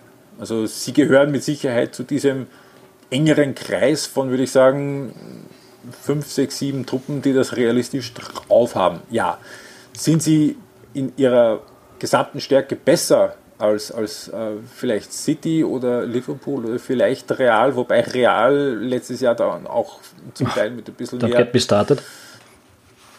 Bitte? Don't get me started. Der, der, der unverdienteste ja, äh, Champions League-Sieger aller Zeiten. Unglaublich. ähm, ganz da oben sind sie wahrscheinlich nicht. Also und das mit Real Madrid in der Champions League letztes Jahr, also das war schon äh, so nach der Art und Weise, ich, wie, wie sie über das Viertelfinale drüber gekommen sind und wie sie dann über das Halbfinale noch drüber gekommen sind, da war es mir fast klar, dass sie das Finale auch irgendwie drüber nudeln werden. Ich habe es Gott sei Dank nicht gesehen, weil ich war am Wochenende nicht da. Ich habe es schon verdrängt. Äh, also, aber es war dasselbe. Also äh, auch im Achtelfinale. Real Madrid war in allen äh, K.O.-Runden das schlechtere Team über die gesamte Spielzeit gesehen und hat es irgendwie über alle Runden drüber geschafft zu diesem Titel. Ähm, wurscht, um das soll es heute nicht gehen. Ähm, wir sind in Deutschland. Ähm, ja. Und da kommen wir zum ja, logischen Titelkonkurrenten bei den Bayern. Gibt es einen logischen Titelkonkurrenten bei den Bayern? Nein. Nein, äh, realistischerweise äh, geht es bei allen anderen nur um Best of the Rest. Also, und das ist eben, das ist eben genau das Thema. Es hat natürlich Dortmund drauf, an, an einem guten Tag die Bayern zu schlagen. Es hat auch Leipzig drauf, an einem guten Tag die Bayern zu schlagen. Es hat auch Leverkusen einen guten Tag drauf, die Bayern zu schlagen. Aber das Ding ist halt in dem Fall, die Bayern lassen halt gegen alle anderen nichts liegen. Beziehungsweise die anderen lassen viel, viel mehr liegen. Und da hast du halt deine Unentschieden gegen Augsburg und deine vielleicht mal Niederlagen gegen Wolfsburg und gegen Freiburg und das kannst du dir halt nicht leisten. Und da sehe ich keine Anzeichen dafür, dass das für Dortmund, für Leipzig, für Leverkusen, für wen auch immer, dass es in dieser Saison irgendwie anders sein sollte, als es das in den, in den letzten Jahren gewesen ist. Weil das sind alles gut klassische Clubs und die ähm, mit gewissen, alle ihre Stärken haben, auch alle ihre Schwächen haben und wahrscheinlich einfach zu viele Schwächen haben, als dass sie über 34 Spieltage äh, die Bayern fordern könnten, jagen könnten. Äh, und, und so traurig es ist für, für, für, für alle, die irgendwie sich in Titelrennen erhoffen, aber ich wäre ehrlicherweise fast fast überrascht davon, wenn die Bayern am Schluss weniger als zwölf Punkte auf den Vizemeister Vorsprung haben sollten. Leider. Es, ja. ist, es ist einfach, es ist so langweilig vorhersehbar, aber ich sehe halt wirklich einfach gar keinen, der das, der das in dieser Konstanz über ein ganzes Jahr einfach drauf hat. Ja. Schauen wir uns zum Beispiel. Da wäre vielleicht, wenn die Bayern straucheln, weil wenn die Bayern straucheln, dann machen sie mal 10 Punkte weniger über eine Saison. Dann ist es eine scheiß Saison für die, für die Bayern. Aber da muss halt irgendeiner da sein, der zumindest in der Nähe wäre und dann auch dieser mentalen Belastung gewachsen ist, wenn dann auf einmal alle sagen, jetzt aber und ihr, und ihr seid diejenigen, die vielleicht einmal die Bayern schlagen, wenn es nicht gerade Leipzig ist. Aber im Falle zum Beispiel von Dortmund, da ist einfach da, auch da äh, in den letzten Jahren einfach zu viel Schlingerkurs und Unruhe gewesen. Äh, und wenn du die Bayern entthronen willst, dann brauchst du halt wirklich als Konkurrent eine praktisch perfekte Saison. Und äh, die traue ich ehrlicherweise einfach keinem zu. Ja. So traurig es ist. Ja, Dortmund, schauen wir uns kurz an, haben natürlich prominent Erlin Haaland verloren, äh, abgegeben, 60 Millionen dafür kassiert. Kurioserweise trotzdem auch ein Transferminus von 30 Millionen. Ähm, Karim Adiemi von Salzburg für 30 Mille, Sebastian Haller von, äh, von Ajax für 30 Mille, Nico Schlotterbeck für 20 Mille von äh, Freiburg. Ähm, ja, ist Dortmund stärker geworden, trotz Haalands Abgang? Das ähm, wird man, glaube ich, erst beurteilen können, wenn, die, wenn der August vorbei ist, wenn das Transferfenster vorbei ist und oder man sieht, wie sie das jetzt eben auf der, auf der Mittelstimmerposition lösen wollen. Weil grundsätzlich wäre Sebastian Haller natürlich dafür äh, vorgesehen gewesen. Für den haben sie, wie gesagt, ihm auch viel Geld bezahlt. Der kennt die Bundesliga, der war schon in Frankfurt. Äh, letztes Jahr eben bei Ajax. Äh, also die letzten zwei Jahre bei Ajax war er sehr erfolgreich als Torjäger, ähm, ist nur, sobald er quasi in Dortmund war, festgestellt worden, dass er Krebs hat. Ja. Ähm, damit fällt er jetzt, also die Heilungschancen sollen offenbar sehr, sehr gut stehen. Ähm, aber natürlich, wenn man mal natürlich jetzt die, die, die menschliche Ebene ausblenden, aber es ist natürlich so, dass jetzt Dortmund so ein bisschen der Mittelstürmer abgeht. Äh, Karim Adeyemi hat jetzt im ersten Spiel gegen Leverkusen, solange er gespielt hat, auf der rechten Außenbahn gespielt im 4-2-3-1, hat nicht lange gespielt, weil er gleich mal einen Schlag bekommen hat, nach 20 Minuten ausgewechselt werden musste, aber auch de facto das entscheidende 1 zu 0 geschossen hat. Das ist, das ist dann dem Marco Reus gegeben worden, weil der irgendwie die letzten 5 Zentimeter den Ball noch über die Linie gespitzelt hat. Äh, aber man hat schon gesehen, dass der Adeyemi einer ist, der da auf jeden Fall äh, für, für, für, für Schwung sorgen kann. Ich habe auch den Eindruck, dass sich Dortmund grundsätzlich eigentlich äh, durchaus äh, mit Sinn und Verstand da, da der in den Kader investiert hat, ähm, weil, weil, weil eben auch mit dem Nico Schlotterbeck einer da ist, der der, der, der ein druckvolles äh, Spiel äh, kennt von, von, von, von Freiburg. Der war letztes Jahr der kongeniale Innenverteidigerpartner von Philipp Lienhardt beim ST Freiburg, wo der Lienhardt für eher, eher, eher für das äh, Staubtrockene zuständig war und der, und der Schlotterbeck eher für die Flashing-Sachen.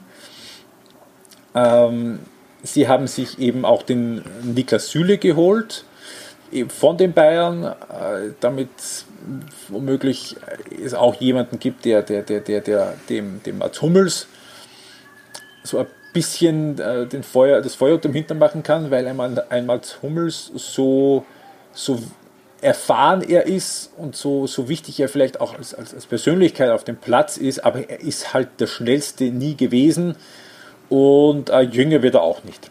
Äh, also glaube ich schon, dass das durchaus dass das durchaus Sinn macht. Äh, ich halte ich halt Dortmund grundsätzlich für einen, für, für, für, einen Club mit einem Kader, der absolut äh, womöglich sogar der Favorit ist, der leicht. Ich, wahrscheinlich realistischerweise wird es zwischen Dortmund und Leipzig um, um den zweiten Platz gehen. Ähm, die zwei offenen Fragen sind halt Punkt 1, also äh, kommt da jetzt auch so, so, so trainermäßig ein bisschen äh, Ruhe rein? nachdem das ja doch für einiges an Wirbel gesorgt hat, dass sie in der Saison den Marco Rose dann äh, rausgeschmissen haben und wie sie eben äh, Thema Mittelstürmer, also jetzt hat der Yusuf Mokoko hat das Spiel gegen Leverkusen als Mittelstürmer begonnen. ganz junger Spieler, gilt als Riesentalent, aber hat halt eben auch nicht ganz die Erfahrung noch, dass man jetzt sagt, man geht da mit diesem jungen Burschen da als, als Stammmittelstürmer als Borussia Dortmund in, in, in eine Saison, also vielleicht doch ein bisschen viel Verantwortung für diese noch relativ jungen Schultern. Ähm, aber grundsätzlich ja, wird es wahrscheinlich äh, zwischen ihnen und Leverkusen, äh, äh, zwischen ihnen und Leipzig um Platz 2 gehen und unter Umständen mit, mit, mit Leverkusen, also es werden wahrscheinlich eh wieder die gleichen vier vorne sein, die das eh im letzten Jahr auch waren.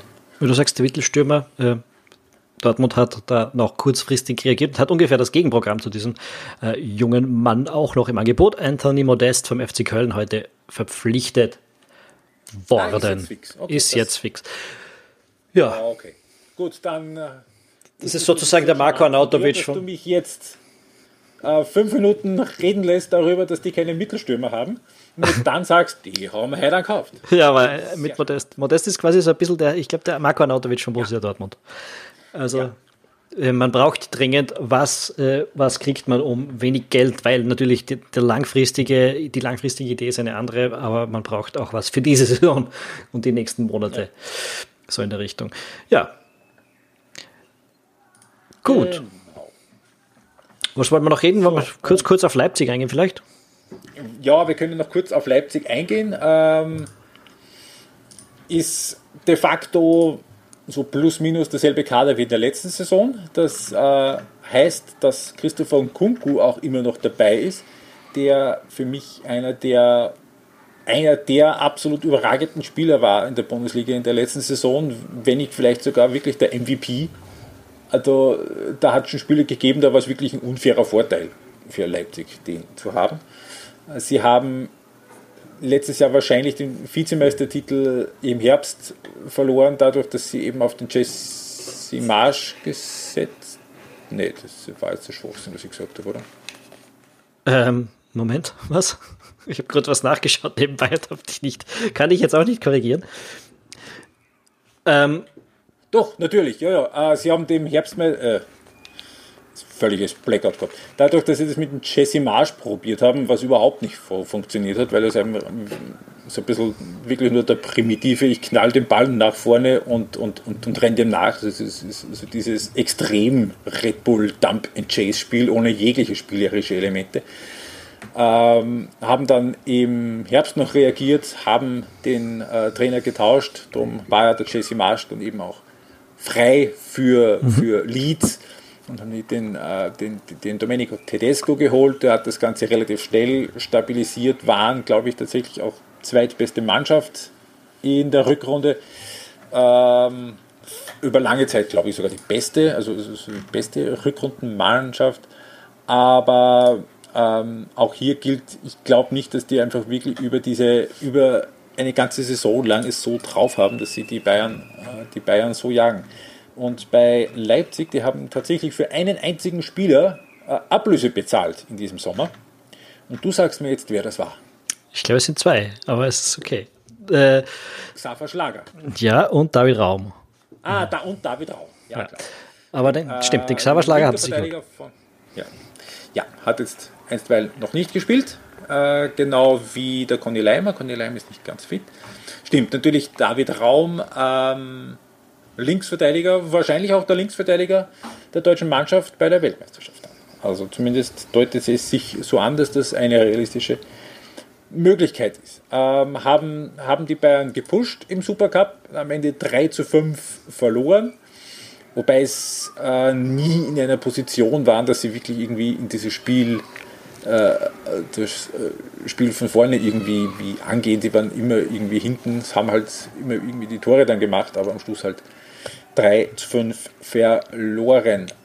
Ja, und so ein bisschen die Wildcard da hinten dran um, um den zweiten Platz, das ist noch Leverkusen, sind letztes Jahr Dritter geworden, vor Leipzig, äh, hinter Dortmund. Was ich einigermaßen erstaunlich finde bei Leverkusen ist, dass sie es tatsächlich geschafft haben, dass sie Patrick Schick halten, äh, weil das war ja zum Teil auch schon, also war ja Pat Patrick Schick einer der Kandidaten, die dann auch bei den Bayern äh, im Gespräch waren als, als, als, als Lewandowski-Nachfolger. Äh, da hat es tatsächlich Leverkusen geschafft, dass sie den halten. Ich weiß nur nicht, ob, die, äh, ob, ob, ob, das restliche Team da wirklich ganz, ganz äh, so, so mithalten kann. Ist natürlich eine patente Mannschaft, aber es war immer irgendwie, hat so das letzte Etwas hat äh, bei Leverkusen einfach immer gefehlt. Und ich sehe jetzt keine großen Anzeichen dafür, dass das, dass das in, in, in, in, diesem, in diesem Kontext diese Saison jetzt irgendwie anders sein sollte. Ähm, es ist auch jetzt, ich muss jetzt nicht wirklich viel sagen, aber so transfermäßig ist jetzt nicht wirklich viel passiert. Es ist de facto die gleiche Mannschaft. Sie haben jetzt keinen keinen Stammspieler, jetzt also keinen absoluten Stammspieler verloren. Sie haben Lucas Alario abgegeben, von dem sie sich vor ein paar Jahren wahnsinnig viel versprochen haben, der aber nie mehr war als ein Mitläufer. Ganz vorne und es ist ähm, der Julian Baumgartlinger gegangen, von dem eigentlich immer klar war, dass der jetzt irgendwann einfach das natürliche Ende seiner Bundesliga-Karriere erreicht hat. Noch kein neuer Verein übrigens. Noch hat der, neuer Verein. Hat genau. der was sucht überhaupt oder hat der aufgehört? Nicht, auf, nicht mitgekriegt? Äh, ich kann das offen gestanden nicht wirklich sagen, aber ähm, 34 Jahre und gerade von einem Kreuzbandriss zurückgekommen, ist jetzt für einen ambitionierten Verein wahrscheinlich eher, äh, für einen ambitionierten Verein in einer guten Liga wahrscheinlich eher kein Thema mehr. Ähm, würde mich nicht wundern, wenn es dann irgendwann heißt, dass er eben für irgendeinen Club in Österreich unterschrieben hat, vielleicht jetzt noch für ein Jahr oder so einfach mit seiner Erfahrung, keine Ahnung. Aber das werden wir das werden wir sehen. Ähm, ja, und, und, und, und, dann muss man halt schauen, dann muss man schauen, wer von da hinten noch äh, daherkommt, wer vielleicht eine gute Saison hat, weil in den letzten Jahren war es ja auch immer so, dass dann so ab Platz 5 die Teams gekommen sind, die eigentlich eher so ein bisschen Overachiever waren.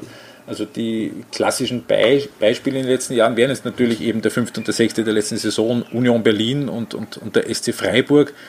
Äh, bei Freiburg äh, in der letzten Saison ja eigentlich bis ganz kurz vor Schluss sogar mit Champions League Plätze mitgespielt hat. Ähm, ob ob ähm, Teams wie, wie, wie Frankfurt, wie Mönchengladbach, äh, wie Wolfsburg ihr Potenzial ausschöpfen können oder nicht, aber man merkt halt doch, dass dahinter einfach ein ziemlicher Cut dann kommt.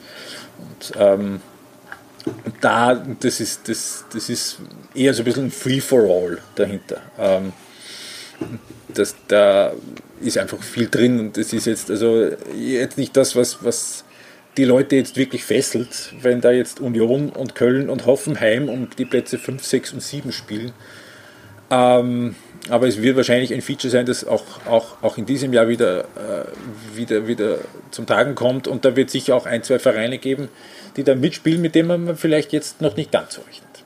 Und äh, es wäre zum Beispiel jetzt eben auch dem Oliver Glasner zu wünschen, dass, das vielleicht mit, dass da vielleicht Frankfurt eines von den Teams ist, die da, die da so ein bisschen hinschnuppern können. Äh, weil eigentlich, wenn man jetzt die Europacup-Saison wegrechnet, war das ein Scheißjahr für Frankfurt. ähm, letzten, letzten, sie sind Elfter geworden, ähm, haben mehr Spiele verloren als gewonnen, waren gerade in Heimspielen wahnsinnig schlecht in Wahrheit. Ähm, und wenn da nicht der Europacup gewonnen wäre, gewonnen, oder zumindest wenn dieser Lauf im Europacup nicht gewesen wäre, mit, dem, mit den zwei Höhepunkten des äh, Sieges in Barcelona, wo da 30.000 Frankfurt-Fans im Camp Nou waren und natürlich dann dem Sieg im Finale gegen die Rangers im, im Elfmeterschießen, dann wäre es extrem ungemütlich geworden. ähm, und so war es bei Frankfurt möglich, dass man nicht nur mit einer guten Stimmung dann äh, in die Sommerpause geht, sondern auch wirklich auch in den Kader ein bisschen was, ein bisschen was tut und ein bisschen was investiert. Das ist eigentlich der einzige echte Stammspieler, der nicht mehr dabei ist, der Martin Hinteregger ist. Und das Thema ist äh, lang und breit dis diskutiert worden. Mhm. Ähm, und es sind also einige Spieler, die, die so im erweiterten Stamm sind, also äh, äh, ein Danny da Costa zum Beispiel, der auf der rechten Seite oft spielt, ist nicht mehr dabei. Aber dafür haben sie einiges äh, an Neuzugängen investieren können. Es ist ein Mario Götze ist jetzt gekommen zum Beispiel. Es ist ein Jerome Onguene gekommen für die Verteidigung. Es ist eben der Lucas Alario gekommen für den Angriff von, äh, von, von, von, von Bayer Leverkusen.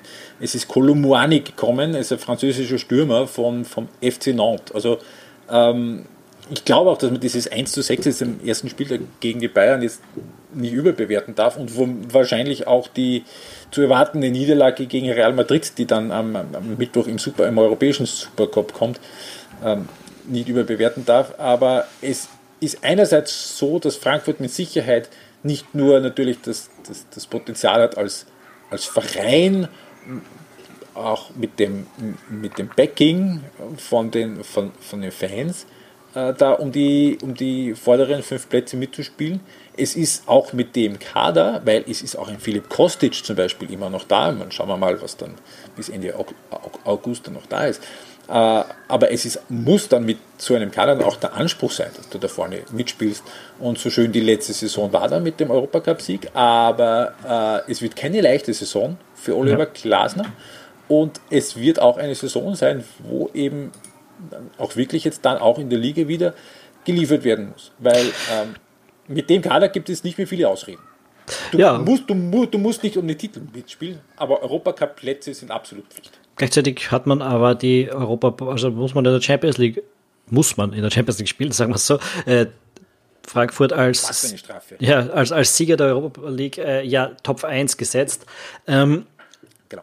Dementsprechend, ja, also ich glaube ich auch gar nicht so unwahrscheinlich, dass die gegen Salzburg gelost werden, äh, wenn man sich das ein bisschen durchdenkt von den möglichen Dingen, weil im Top 1 allein schon zwei Deutsche drin sind. Ähm, egal. Ähm, ja, das wird aber eine Doppelbelastung, weil das ist die, die, die Champions League ist kein mach mal nebenbei Projekt für einen Club wie äh, Frankfurt im Herbst. Äh, Gibt es kein Spiel, was du mal ein bisschen lockerer lassen kannst äh, in der Vorrunde? Äh, dementsprechend, ja, äh, eine zusätzliche Herausforderung ähm, für, den, für den Oliver Glasner. Ja, und das hat, das hat eben auch, auch, auch der Kicker hat das äh, schön auf den Punkt gebracht. Die Champions League darf keine Gaudi-Veranstaltung sein, aber im Liga-Alltag darf auch nicht wieder die Luft ausgehen.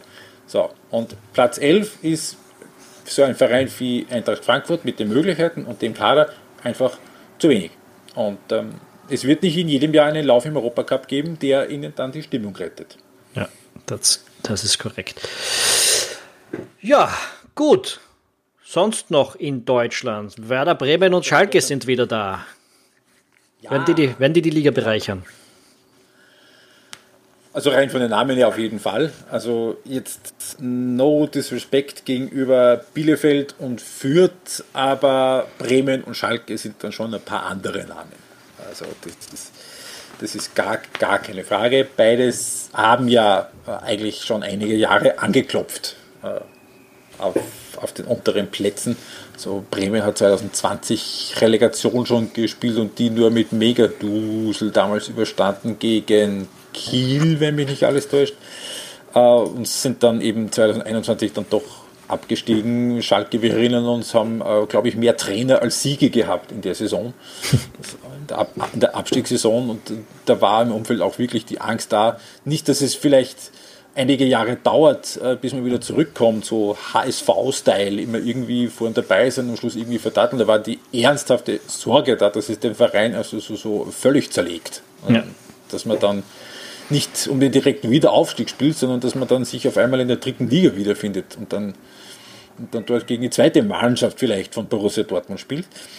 Ähm, Schalke hat das letztes Jahr so ein bisschen mit einem gewissen Grundrisiko gemacht, weil sehr viel in dem Kader auf Leihgeschäfte aufgebaut war. Ähm, man jetzt durch den Aufstieg ein bisschen die Chance gehabt hat, dass man so ein bisschen das Grundgerüst zumindest irgendwie zusammenhält, äh, wenn der Aufstieg nicht gelungen wäre. Und äh, sie haben harte Arbeit draus gemacht. Also auch da war ein Trainerwechsel dabei. Ähm, hätten sie mehr oder weniger von null wieder anfangen müssen. Anders als der HSV zum Beispiel, eben, die jetzt doch immer, zumindest heute mit ziemlich der gleichen Mannschaft in die Liga gehen, die letztes Jahr fast aufgestiegen wäre. Ähm, mit dabei grundsätzlich wäre auch ein Österreicher, der Leo Kreimel von Rapid dahin gewechselt, äh, ist jetzt noch kein äh, Teil der Mannschaft, weil er noch rekonvaleszent ist von seinem Kreuzbandriss, den er sich im November, De Dezember, sowas, äh, zugezogen hat. Ähm, Ziel bei Schalke ist festgelegt, auf die nächsten zwei Jahre nicht abzusteigen. Äh, das ist schon, ähm, das sind schon Töne, die man von einem Verein wie Schalke gerade, wir erinnern uns natürlich alle an diese äh, Rudi Assauer Zeit, also der einfach auch sein, sein, sein großkotziges Proleten-Image einfach auch genüsslich zelebriert hat.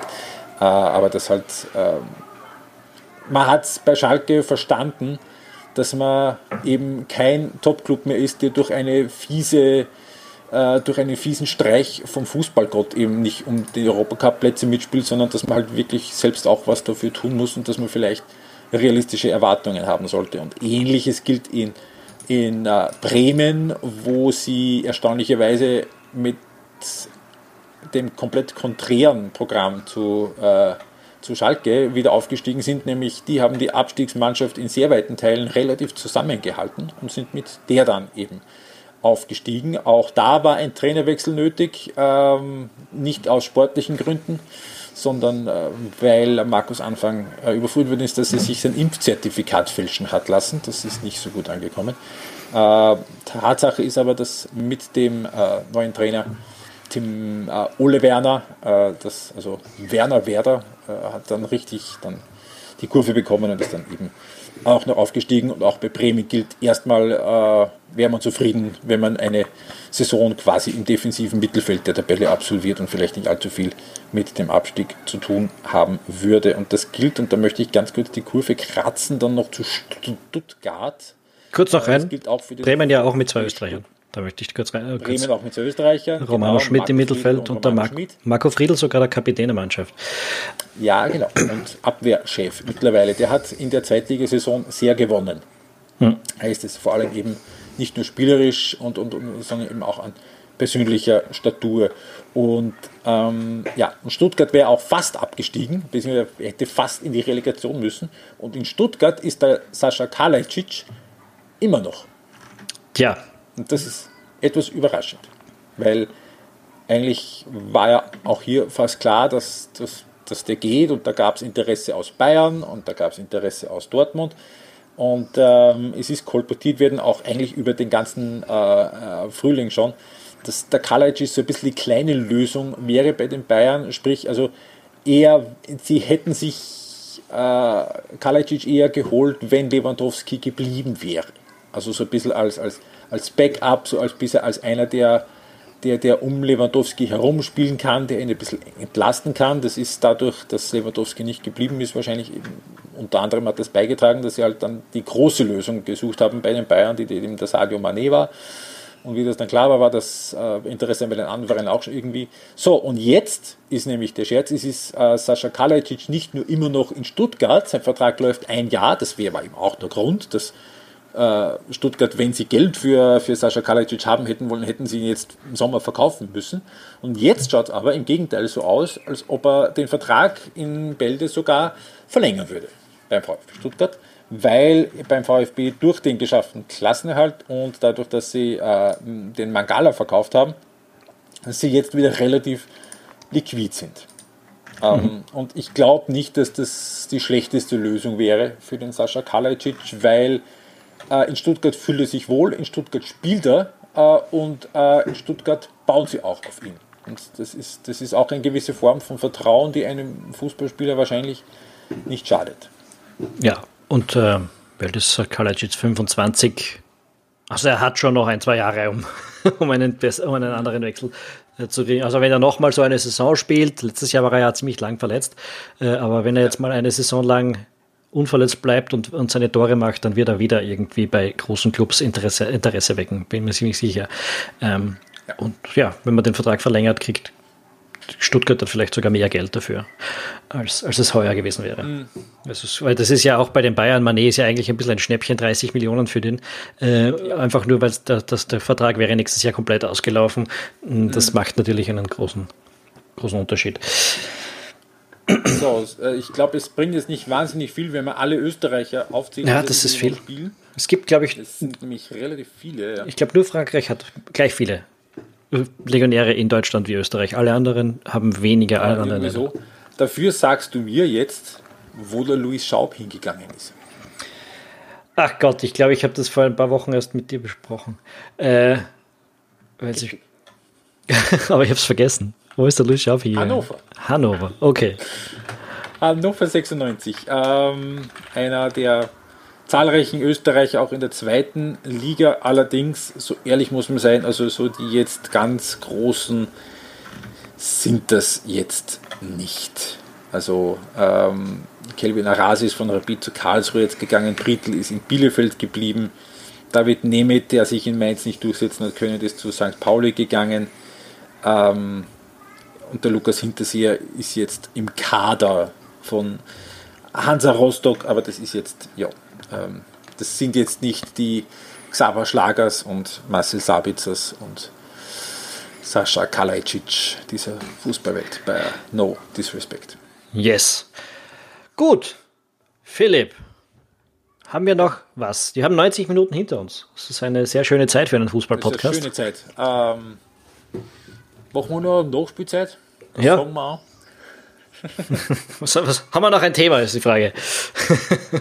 Ähm, wollen wir reden über das großartige Hinspiel vom WRC gegen Xira United vorige Woche? Oder über die Hitzeschlacht von Rapid in Baku? Bringt nicht wirklich was, oder?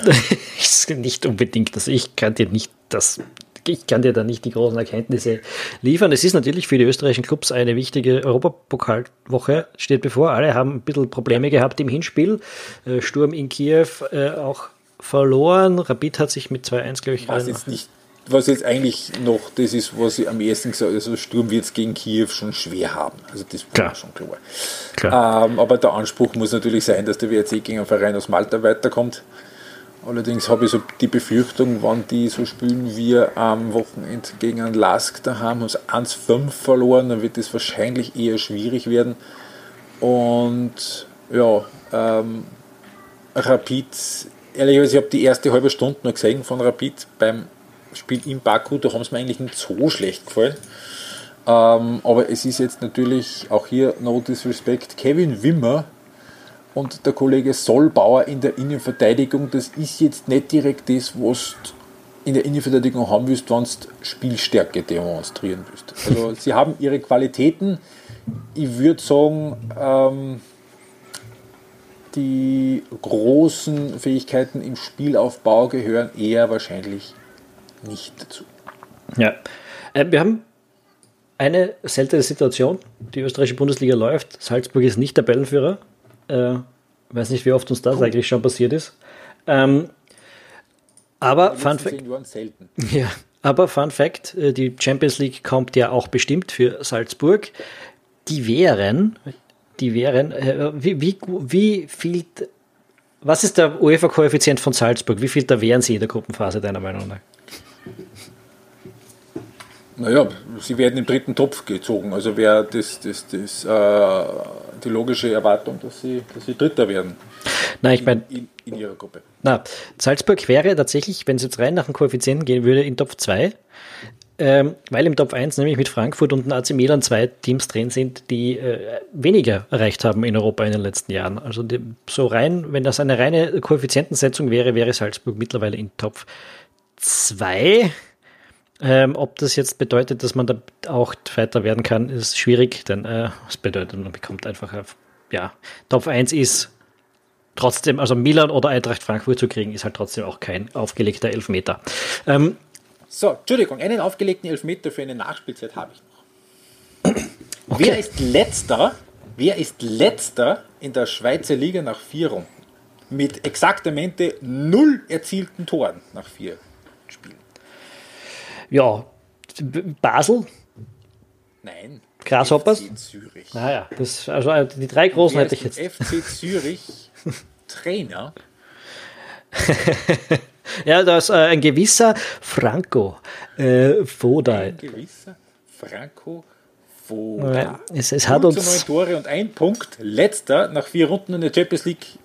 Äh, gegen den Meister aus Aserbaidschan schon rausgefallen. Also sie werden es jetzt wohl irgendwie hinbiegen, dass sie gegen Linfield weiterkommen. Damit hätten sie dann zumindest die Gruppenphase der Conference League sicher. So, und jetzt haben sie sich den Donis Afdiay geholt von Hartberg, der bei Sturm schon war in der Zeit, wo Franco Foda dort gespielt hat sich bei Franco Foda auch immer sehr wohl gefühlt hat, was nicht ganz verwundert, weil der Thomas Afdiay ein Offensivspieler ist, der gerne seine Freiheiten hat und der gerne das macht, was ihm gerade einfällt auf dem Platz.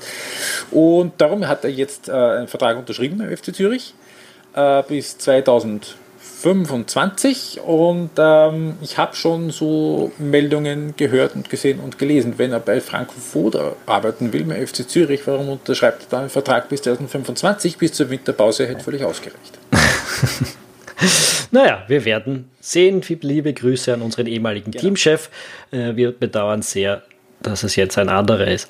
Ähm, und ich habe ich hab letzte Woche in die Meldung, dass er, dass, dass er gegen, Aserbe, die gegen Karabach ausgeschieden sind, noch runter in die Kommentare geschrieben, äh, nein, das ist keine Schadenfreude und es ist jetzt mittlerweile kommt schon so ein bisschen was. Also sie haben jetzt am Wochenende gegen St. Gallen verloren auch wieder zu 0. 0, 0 zu 3 gegen St. Gallen verloren, 0-4 gegen IB verloren, 0-0 ähm, gegen den vorletzten vom letzten Jahr. Schon langsam kommt schon so ein bisschen was wie Schadenfreude daher. ähm, ja. Bist ein schlechter Mensch grundsätzlich. Ähm, aber so sind wir. Ja, voll, wir, haben ja, wir haben ja zumindest dreieinhalb Spiele lang gesehen unter Ralf Rangnick, dass dieser Truppe doch etwas mehr Unterhaltungswert drin wäre äh, und etwas andere Stärken äh, diese Truppe hat, als Franco Fude sie ihnen zugestanden. Aber ja. das ist ein anderes Thema für einen anderen. Bald, mit Sicherheit, eben bei der nächsten Länderspielpause. Wir finden bis dahin auch raus, wann die ist. Äh, aber für heute würde ich sagen, wir machen den Wrap-up. Jetzt haben wir doch schon acht Minuten Nachspielzeit. Da wird das Publikum immer unzufrieden und erwischt seine U-Bahn nicht mehr. Äh, wir sind jedenfalls äh, guter Dinge, dass es in dieser Saison wieder mehr Podcasts von uns geben kann. Ähm, ja, Philipp, ich bedanke mich fürs Gespräch und sage euch Tschüss, bis zum nächsten Mal. Servus.